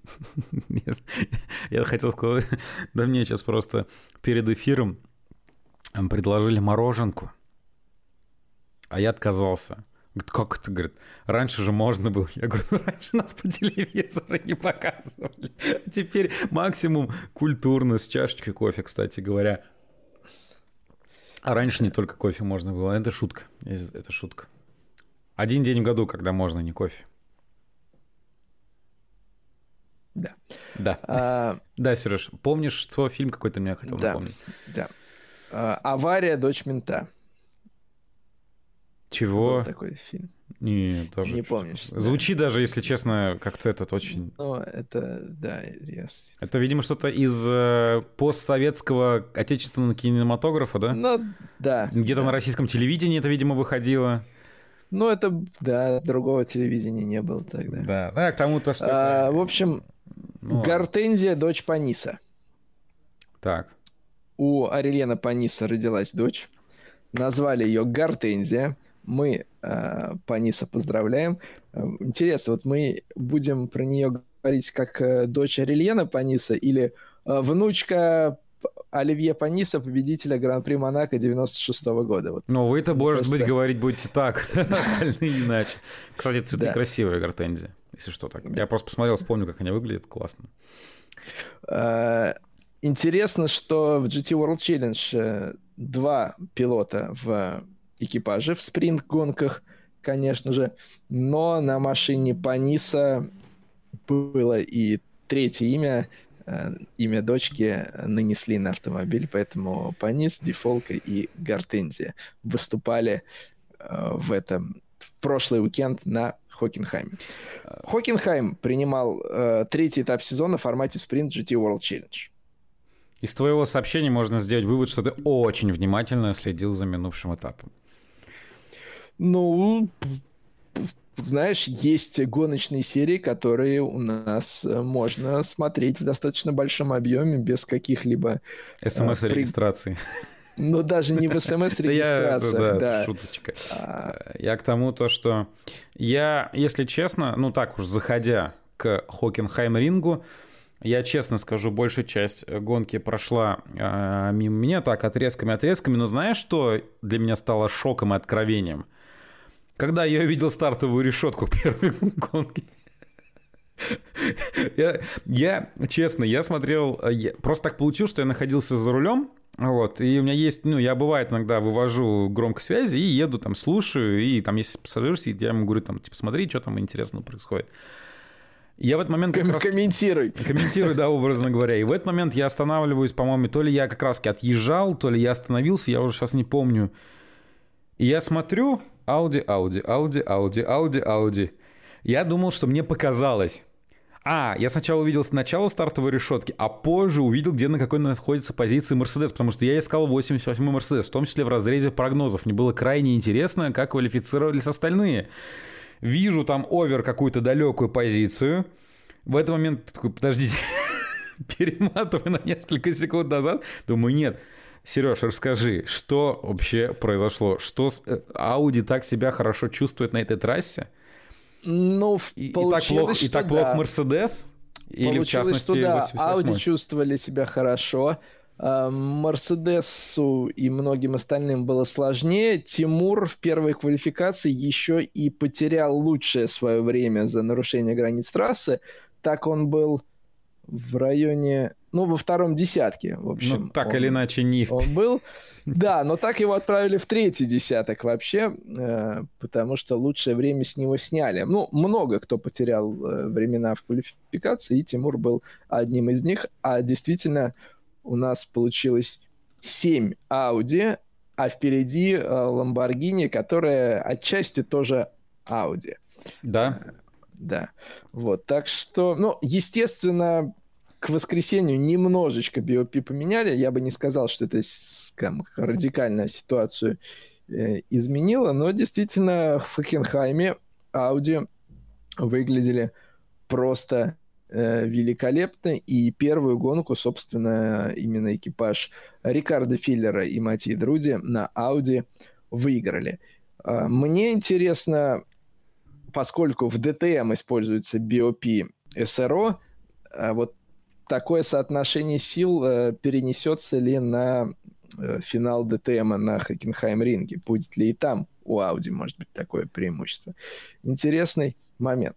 А, Илья, скажи, пожалуйста, в первой гонке, а, ну, если говорить про 88-й Мерседес, у Тимура был э, контакт, что не мудрено, когда у тебя 41, 41 машина, ты вот в гуще событий, и у тебя там всякое происходит, контакт, повреждение и сход. Э, видел ли ты эпизод на последнем круге, когда mm-hmm. Тири Вермюлен атаковал Дриса Вантора? Феррари и BMW 32 WRT боролись между собой и в, эм, в связке двух э, последних правых поворотах э, в Зюткурве. А сейчас посмотрю, а, хайлайтики сразу откроем. Напомню себе. Вермюлен прошел э, Дриса, но сделал это при помощи push-to-pass. Правда, не кнопки, не системы, а когда ты подталкиваешь впереди идущую машину, она уезжает широко, ты заныриваешь внутрь и э, тадам, в дамках э, выходишь из поворота, выиграв позицию, таким образом на... А, ты так, про Вермюлена и Монтора, борьба за третью да, позицию. Да, да, да, вижу. Все, да. теперь вижу. Да, на... в итоге на финише на третьей позиции была Феррари, Альберт Коста и Терри Вермюлен. И затем им выписали штраф в одну секунду.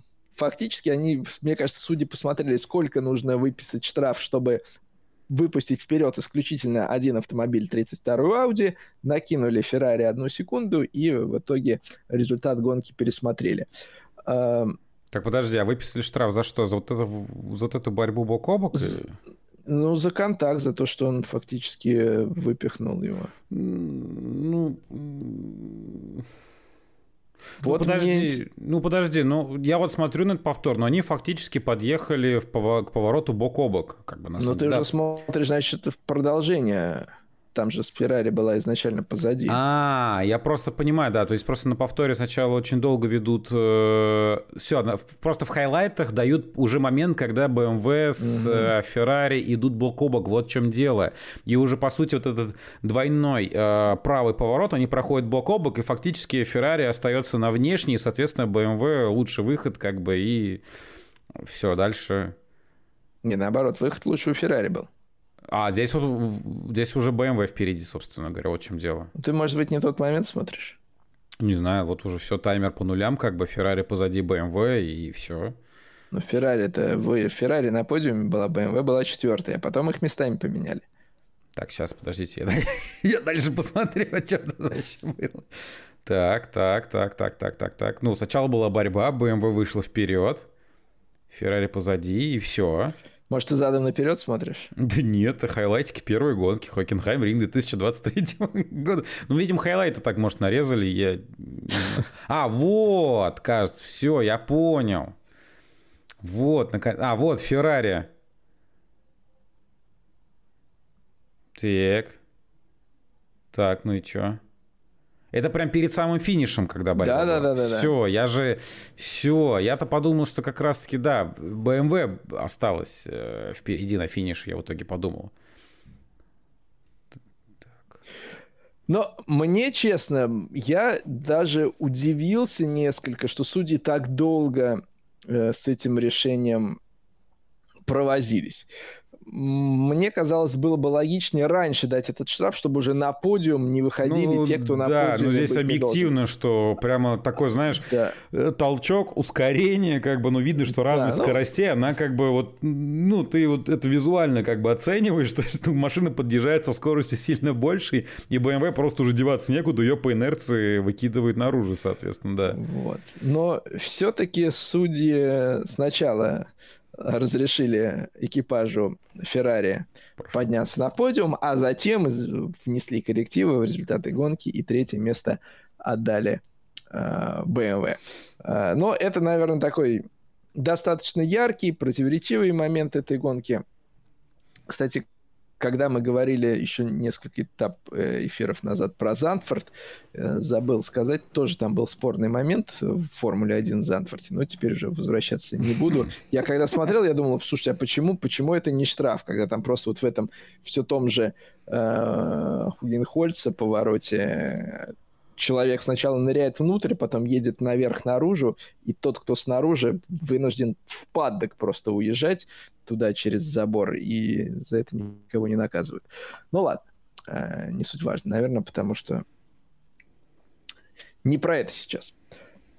Во второй гонке э, GT World Challenge уже за рулем Мерседеса в квалификации был Марчелло, и от него, в общем-то, мы ждали э, Поула, что уж скрывать, но на Поулу он не приехал, квалифицировался третьим, и затем потихонечку одного за другим. Э, но а Нидерхаузер сразу на старте, во многом благодаря Друди, который э, вот этот момент до того, как э, загораются зеленые огни светофора, э, пилотам дают определенную дельту скорости, с которой им нужно двигаться кто в Assetto Corsa Competizione играл, тот знает примерно, как это происходит. Так вот, Друди ехал быстрее, соответственно, те, кто ехал за Друди, тоже как бы за ним чуть-чуть э, вытянулись вперед.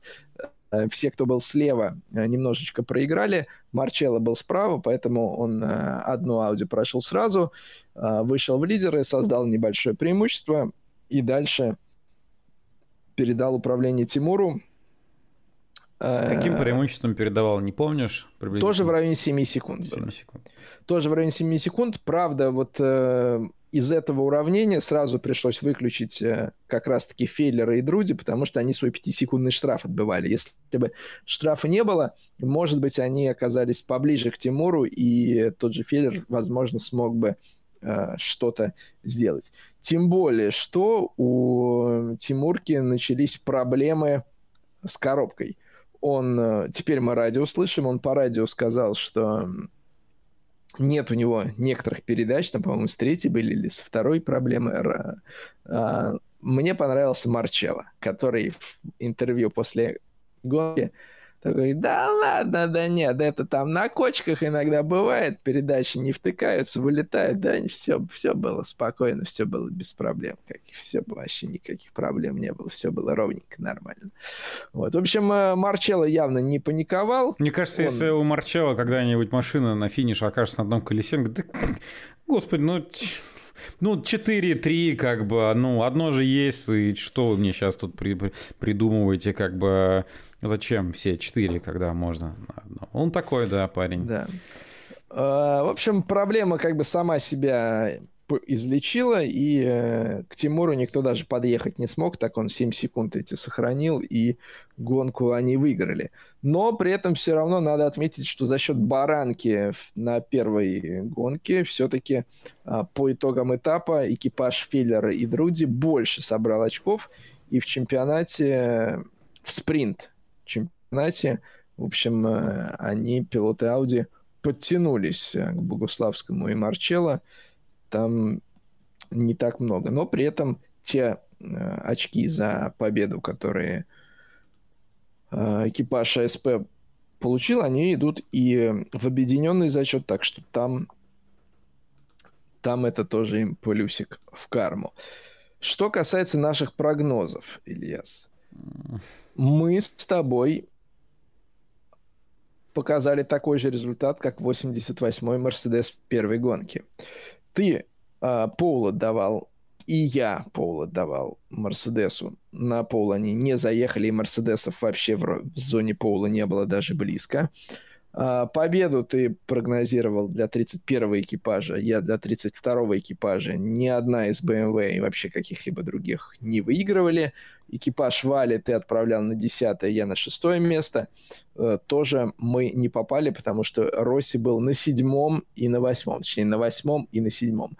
А вот Сергей Беднорук правильно спрогнозировал результат Валенти... экипажа Валентина Росси и Максима Мартена. Они во второй гонке оказались на седьмой позиции.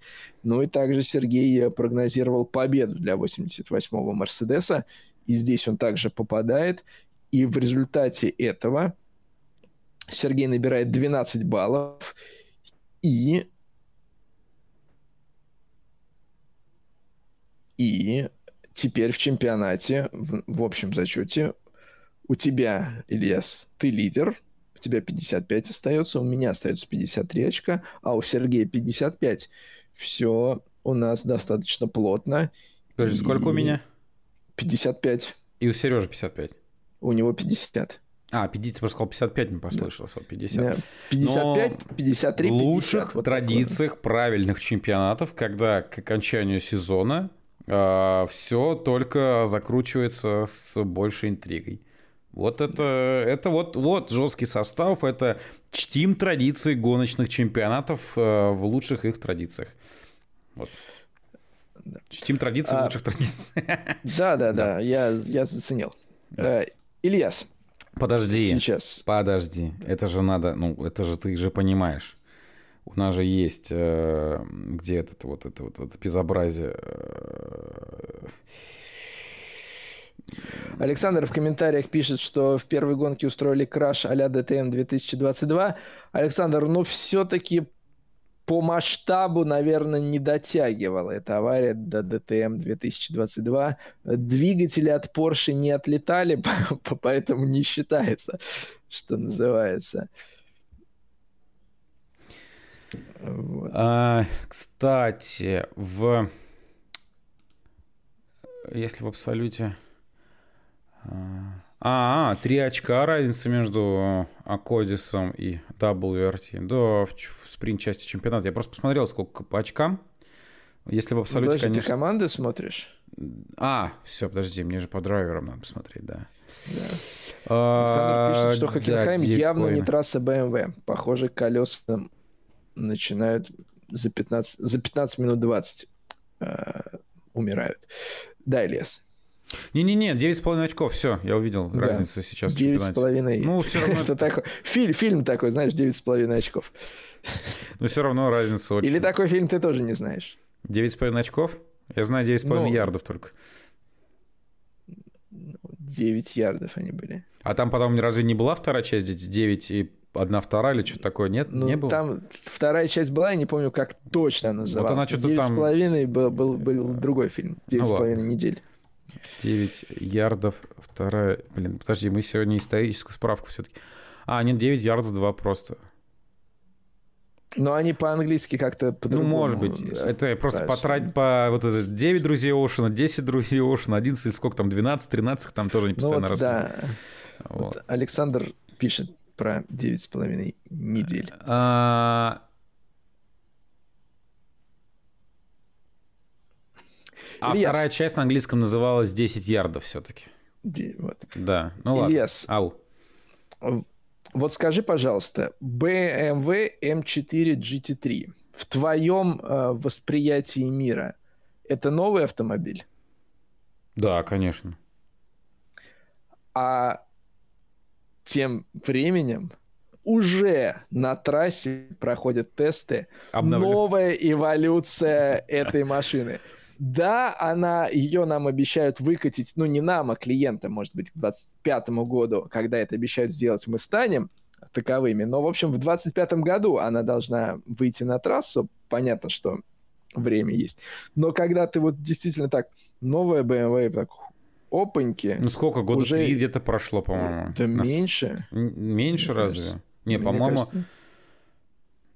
Ну, два, но не больше двух Ну, вот нет, сейчас второй ну, год. Не, не, не меньше двух лет. Сейчас второй год.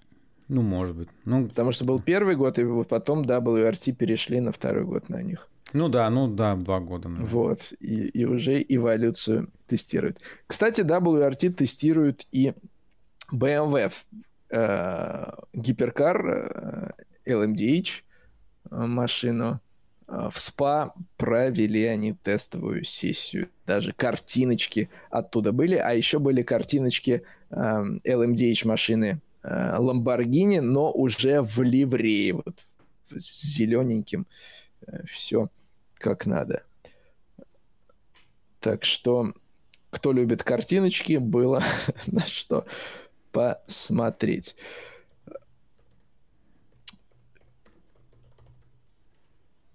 В ближайшие выходные э, гонки GT3 продолжатся в большом количестве на Заксен-ринге. Там пройдет э, очередной этап сезона DTM. Porsche получили некоторое послабление по BOP, чуть больше воздуха в легкие двигатели будет поступать. И при том, что Porsche все равно говорит, что Заксон Ринг не совсем их трасса, но, по крайней мере, э, чуть-чуть по BOP им жизнь сделают легче.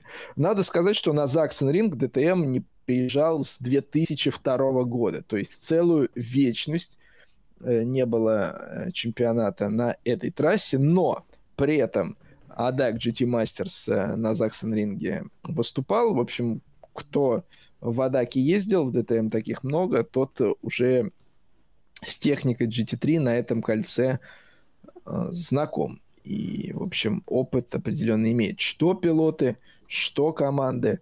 Э, интересно будет э, посмотреть, как э, трасса неординарная, опять же, спуски, подъемы, скоростные повороты не так просто обгонять все, все слагаемые для каких-то напряженных моментов.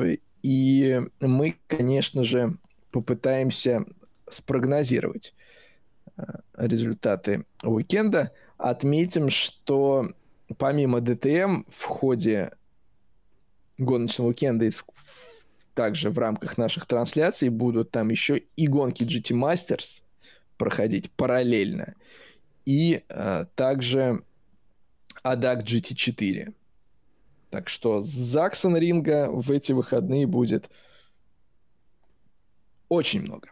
Вот. Что касается GT Masters, э, такая не очень позитивная, наверное, новость. Насколько я понимаю, команда Huber Racing, которая выставляла Porsche, э, Джексона Эванса и Тима Циммермана, из GT Masters уходит, потому что у босса коллектива Кристофа Хубера э, некоторые медицинские осложнения возникли, и, в общем, по медицинским соображениям гоночную программу приходится чуть-чуть сокращать. Вот такие новости довелось услышать. В Вадак GT Masters и так немного участников в этом сезоне, поэтому каждый раз, когда кто-то еще и уходит, э, это не очень позитивно, но главное, как бы, бог с ним, с участием, э, Крестов, мы, конечно, желаем, чтобы э, все медицинские вопросы разрешились положительно и как можно скорее. Вот. Ну, а уикенд на Заксон Ринг, конечно же, в прямом эфире на Motorsport TV в субботу и воскресенье одинаковая программа, квалификация DTM, затем трансляция гонки DTM, трансляция гонки GT Masters и трансляция гонки GT4. И мы попытаемся сейчас спрогнозировать результаты DTM. А, Ильяс, ну давай начнем с тебя. Ну, я на самом деле, наверное, придумывать ничего не буду. Я попробую поставить на победу да блин, вот мне прям вот, я вот хочу это сказать, но мне аж прям вот это в голове прокручиваю, как начинаю вот пытаться вот это вот озвучить. Конечно же, но знаешь, э, Мирка, который как будто бы вот... Давай нас... с пола начнем, извините. Э, я понимаю, а ты чувствуешь, что я не на пол хочу, да, поставить? Да, я хочу поставить на пол позицию на Porsche все-таки на Томаса Преннинга. Я думаю, что вот получится у них все-таки наконец-то тоже здесь вновь добиться результата хорошего, поэтому пряник, наверное, полпозиции. Ну и черт с ним, рискуем, идем в банк Мирка Бартолотти, победа. Вот открылось у него второе дыхание, не знаю, там как BOP тут будет работать, но все-таки слабо, конечно, верится, но я вот... Э, Мирка Бартолотти я верил в прошлом году, он меня не оправдал. В этом году я в него начал верить, потом переместился, а он... Сейчас вот по-любому, конечно же, выиграет, знаешь, кто выиграет? Этот, э, э, Прянин. Я, Ой, и Феллер, фу ты прянинг. Феллер сейчас выиграет обязательно. Вот так вот будет, сто процентов. Но твой прогноз Бартолотти. Да, пусть будет Бартолотти. А, так. собственно, Давид Шумахер, я решил пойти по другому пути. Я посмотрел, где он в чемпионате, он 25-й. Вот 25-й позиции ему и давай. 25-й. Да. Так, а, ты знаешь, я, наверное, не буду пораспыляться. А, Лукаса Ауэра я отправлю и на Поул, и на победу даже. И на победу Лукаса отправлю. Э, Все поставлю на Мерседес, а Давида Шумахера на Мерседесе на 23-ю позицию заброшу. Сергей Беднорук свой э, прогноз мне прислал. Он ставит все на Ауди Келвина Вандерлинда, поул-позиция у Келвина, победа в гонке у Келвина. И, ну, в целом в этом есть логика, потому что... Выиграет Давида Шумахера Закс... тоже Келвин Вандерлинда. Заксенринг Ауди вроде как должен подойти. А, правда, если выиграет Фейлер, то Сергей, как Ильяс говорит, э, Сергей получит э, бонусные очки. А Давида Шумахера Сергей отправляет на 18-ю позицию. Вот такие вот а, прогнозы от нас на а, ДТМ на Заксон Ринге. Напоминаем, мы делаем один прогноз, который имеет силу и на субботу, и на воскресенье. То есть можно либо где-то попасть, либо вообще двойные очки получить. Ну и еще раз это все к тому, то, что в ближайшие выходные телеканал Моторспорт ТВ покажет большой полутрансляции. Это и ADAC GT4, и немецкий ADAC Masters, ADAC GT4, соответственно, и гонки DTM, конечно же, в прямом эфире. Помимо всего этого, друзья, еще и европейский чемпионат по грузовикам, хоть и в отложенном, но все-таки тоже на телеканале Моторспорт. Да, э, грузовики в Зольдере будут э, гоняться, так что тоже в ближайшие выходные следите за анонсами, трансляции будут, так что э, скучать не придется. Еще один чемпионат, который на который мы пытаемся сделать прогноз. Чемпионат этот выходит из летней спячки. WC от Фудзи уже, в общем-то, по большому счету прибыл. Два месяца с Монцы прошло, это какой-то э, какая-то жуть. 12 гиперкаров, 11 машин LMP2, э, без Гликенхаус. Эм, я, честно я скажу, помимо... Ну, во-первых, мы помним, что Toyota обыграла Ferrari в Монце. Кто-то пытался преподнести это как реванш за Лиман, но, но мы э, э, говорили в ходе нашего эфира, что отыграться за Лиман можно в лучшем случае в Лимане следующего года, и то это уже будет на сто, не столетний Лиман. Кто-то из наших зрителей э, высказывал предположение, что единственный шанс э, у Toyota отыграться Феррари за Лиман это вернуться в прошлое и, собственно, выиграть Лиман 23 года. Ну, вот. Э, но, тем не менее, Toyota переиграла Ferrari в Монце, а теперь чемпионат приезжает на домашнюю трассу для Toyota, и Ferrari э, захочет наверняка должок вернуть. Но они просто захотят выиграть, потому что и борьба за чемпионат все еще продолжается.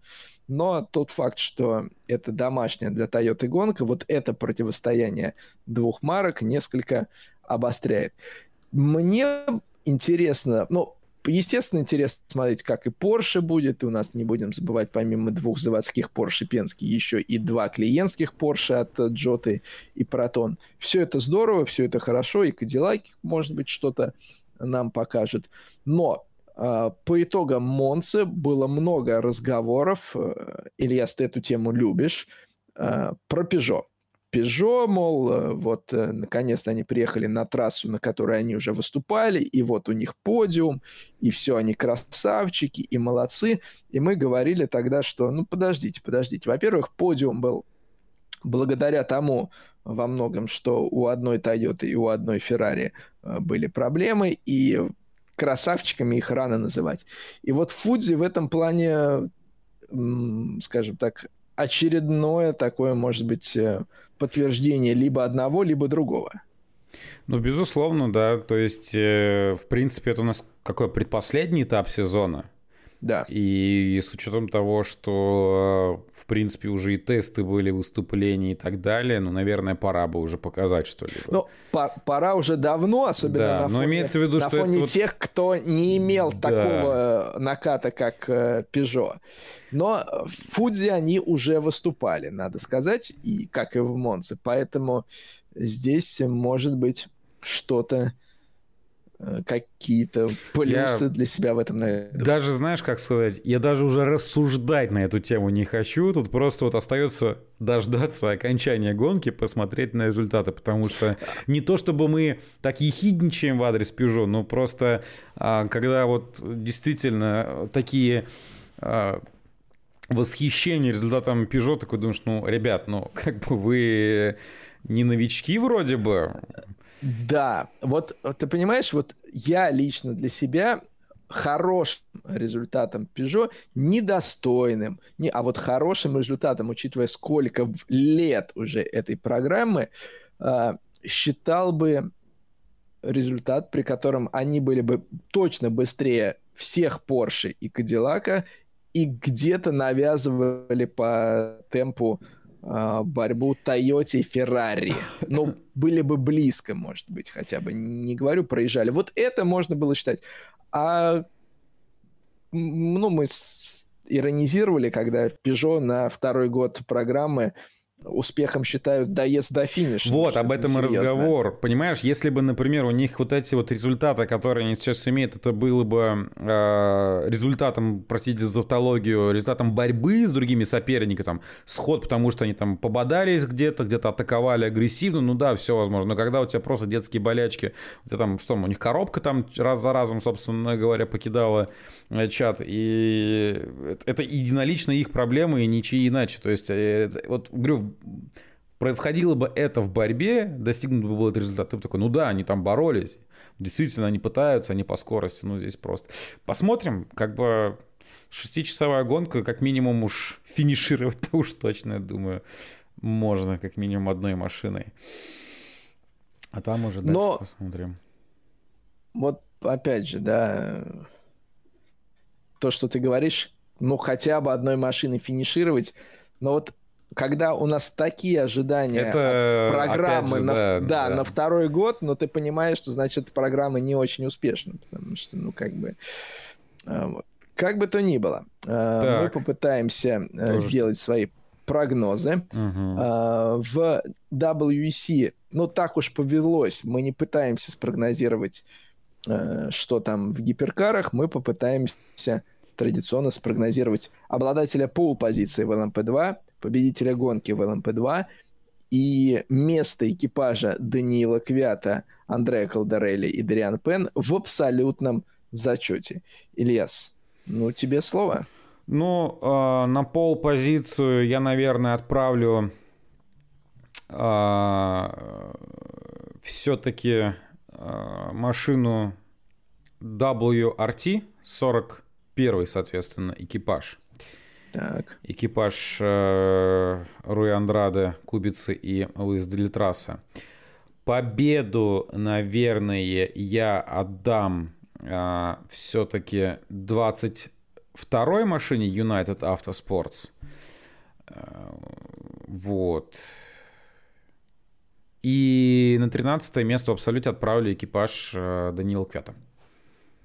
13 место в абсолюте. Да. Так. А, я, в свою очередь, эм, Ильяс, возьму и переверну твой прогноз. Я отправлю на пол 22 Юнайтед. Победу отдам 41-му экипажу WRT. Наверное, так я сделаю. А экипаж Дани, Дариан и Андреа отправлю на... Ну, пусть будет 14 место. А, почему? Потому что Сергей Беднорук также прислал мне свой прогноз. Он пол позицию отдает 31-му экипажу WRT в составе Шона Гилаэля, Фердинандушки Хабсбурга и Робина Фрейнса. Победу отдает им же, а экипаж Дани отправляет на 15-ю позицию. Ты. Таким образом, мы вот перекрыли это поле 13, 14, 15 и посмотрим, как все сложится для Даниила и его. Александр интересуется, партнер. а в этот раз без грелок едут? Да, грелки были только на Лиман. Грелки были только на Лиман. Ну, ой, по поводу грелок уже после было столько разговоров. Там э, в ЛМП-2 тоже говорили, что, мол, мы вроде как нормально приспособились, не знаю, что там гиперкары мучаются. Но это мы тему много обсуждали, такое решение чисто безопасное, а бы чего не случилось, чтобы там столетний Лиман прошел без э, какого-нибудь э, ночного вылета и не получили бы организаторы. А грелки, грелки все, да. Был э, уже опубликован, ну, биопи, соответственно, на Фудзи есть. Не будем сейчас, наверное, на этом заострять внимание. Э, у меня тут э, Toyota же выпустила версию Яриса, да, э, как бы... Джар от, какой-нибудь очередной. Джар, да, там с издание столетнего Лимана, mm. там, ну, Edition, да, Edition, типа версия под столетний Лиман. И у меня первый возник вопрос, а она от обычной версии отличается чем? Плюс 37 килограмм, да? Да, смешно, кстати, хорошая шутка. Э, Toyota э, Fuji будет показывать э, свой водородный там прототип, презентовать а также тут стало известно, что в 25 году, если у нас э, так давно появилась серия Extreme E, Extreme E, как хотите, полностью электрические внедорожники, то на горизонте на 25 год замаячила серия Extreme H. Что-то похожее, только уже... Гибрид? Водор... Водородные. А, водородные. Господи. Да, так что водород всему Голова? Голова, да, водород идет по головам. Невероятно. Но посмотрим. Посмотрим, чем все это закончится. Интересно. Да, в общем, э, друзья, гоночная осень начинается. Да, в ближайшие выходные так э, есть зачем последить и вообще и на Моторспорт ТВ. Э, Сергей Беднорук, э, который едет в поезде э, Минск-Москва, пишет, что у него пошла эротика. Наверное, VIP-вагон. Ну, он же мастер по вагонам. Да. И, возможно, что тот самый вагон, он просто прицепил в состав, там, вклинился, и на собственном вагоне на VIP там весь поезд развернули куда-нибудь по ветке, подогнали, зацепили вагон Сергея Беднорука и... А, кстати, Ильяс. Да. Эм, вот э, у нас тут комментарий есть по поводу Александра, от Александра. Мне кажется, он в твой адрес. Ты знаешь, я э, не, не смог найти письменную версию этой новости, но я ее слышал, что за рулем Ламборгини э, на Заксен-ринге э, СССР Performance э, Деннис Маршалл должен появиться. Я нигде не нашел подтверждения этой новости. И вот сейчас в комментариях Александр пишет про то, что Бартолотти ногу сломал. И именно с этим связано то, что его именно Деннис Маршалл заменит.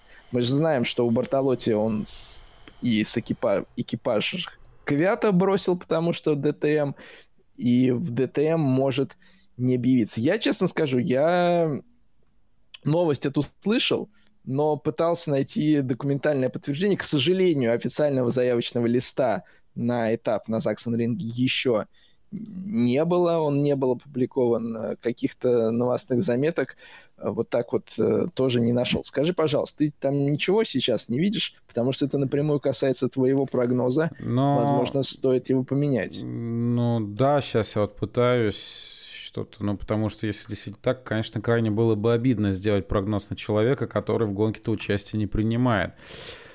А, так.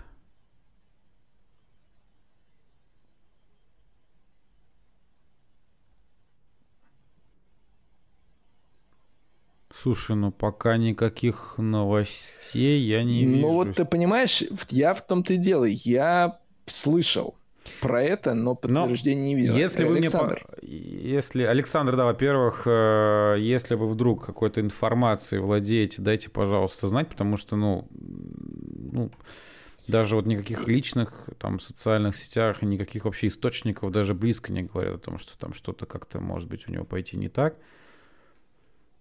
Так. А сейчас, подожди, сейчас я вот появилась. Сейчас, да? внимание. Я просто... Вот. Есть, так. да?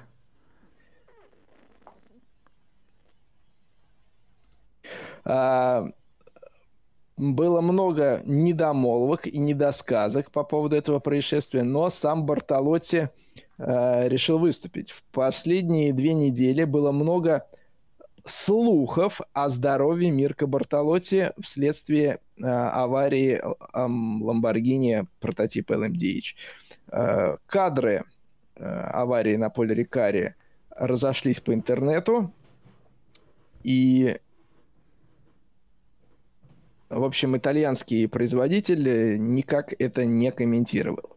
Э, две недели спустя э, лидер чемпионата ДТМ наконец-таки выступил с официальным заявлением, потому что ходили разные слуги от небольших повреждений до сломанной томи, ноги. Не томи. Вот. Э, Мирко Бартолотти сказал э, перед э, предстоящим уикендом, что было много слухов, со мной все в порядке, как вы видите, у меня все хорошо. Я с нетерпением жду гонки ДТМ. Вот. И он, в общем, сказал, что никаких проблем у него не будет. Это вот знаешь, как э, все это звучит? У меня как бы ребят, есть некоторые проблемы, но мы обыграем это все так аккуратненько, что мы готовы к участию. На самом деле проблемы есть, но вам это лишний раз знать не надо. Поэтому, возможно, мои результаты будут не теми, на которые рассчитывает Илья Саратович. Он пишет, что я сам выбрался из машины без посторонней помощи, отправился в медицинский центр на э, обследование, и затем меня отпустили. Ладно, и, любом... конечно, нет, сейчас подожди, мы до, до, до темы добьем. Нехорошо, когда подобное происходит, но, э, к несчастью, это произошло, э, ну, в момент, когда мы только э, дорабатываем и развиваем э, машину, всегда есть э, риски, что такое произойдет. Э, Бартолотти говорит, что у него нет никаких болевых ощущений в ноге. Естественно, не хочешь никогда попасть в аварию. У меня было несколько царапин, немножко поболело, но все со мной в порядке. Ну, в любом случае, ладно, раз э, Мирко Бартолотти как минимум вроде бы у нас заявлен, то э, давайте так, если вдруг э, что-то произойдет и, соответственно, Мирко Бартолотти сменит тот же самый Деннис Маршалл, ну, значит, мы будем считать, что мой прогноз на Денниса нет. Маршалла тогда в крайнем случае. Ну, это совсем уж крайне... Нет, нет, нет, нет, подожди, подожди, подожди, подожди. Так. Но то есть ты хочешь сказать, любой, кто заменит Бартолотти, будет на него Ну, а что сейчас, сидеть как бы и угадать, Но, а... примет ли участие Мирка Бартолотти, но пока информации официальной нету. Менять прогноз ну, было бы, может быть, логичнее, но я, наверное, этого делать не буду и оставлю. Но сейчас Ильяс, в общем, по этому заявлению Бартолотти Да, поэтому и... я и говорю, да. пусть будет так. То есть, в любом случае, я оставляю свой прогноз на Мирка Бартолотти, либо, не дай бог, что-то пойдет не так, его кто-то сменит, значит, на его сменщика, соответственно, все. Вот, но, видите, так прям по ходу эфира смогли разобраться, что там с Мирко Бартолотти. Но, ты знаешь, вот как ни крути, вот эта ситуация что ее породило? То, что не было заявлений ни от Ламборгини, ни от Бартолотти. Вот по большому счету, да, вот э, большой период времени были только слухи, домыслы, и, и пошло-поехало. Но... Сказали бы сразу в Ламборгини, мы попали в аварию, с Бартолотти все в порядке. И все, не было. Ну, может быть, были на это какие-то определенные причины, возможно, в теории, поэтому. Но, Ладно. опять же, вот по опыту мы знаем, что когда люди молчат, в этом нет ничего хорошего. И начинаем додумывать, и додумывать, соответственно, плохое. И вот поэтому... Ну, да, да, да безусловно. Да. Как-то так, друзья. А, прогнозы на DTM мы свои оставили. Прогнозы на WC мы также оставили.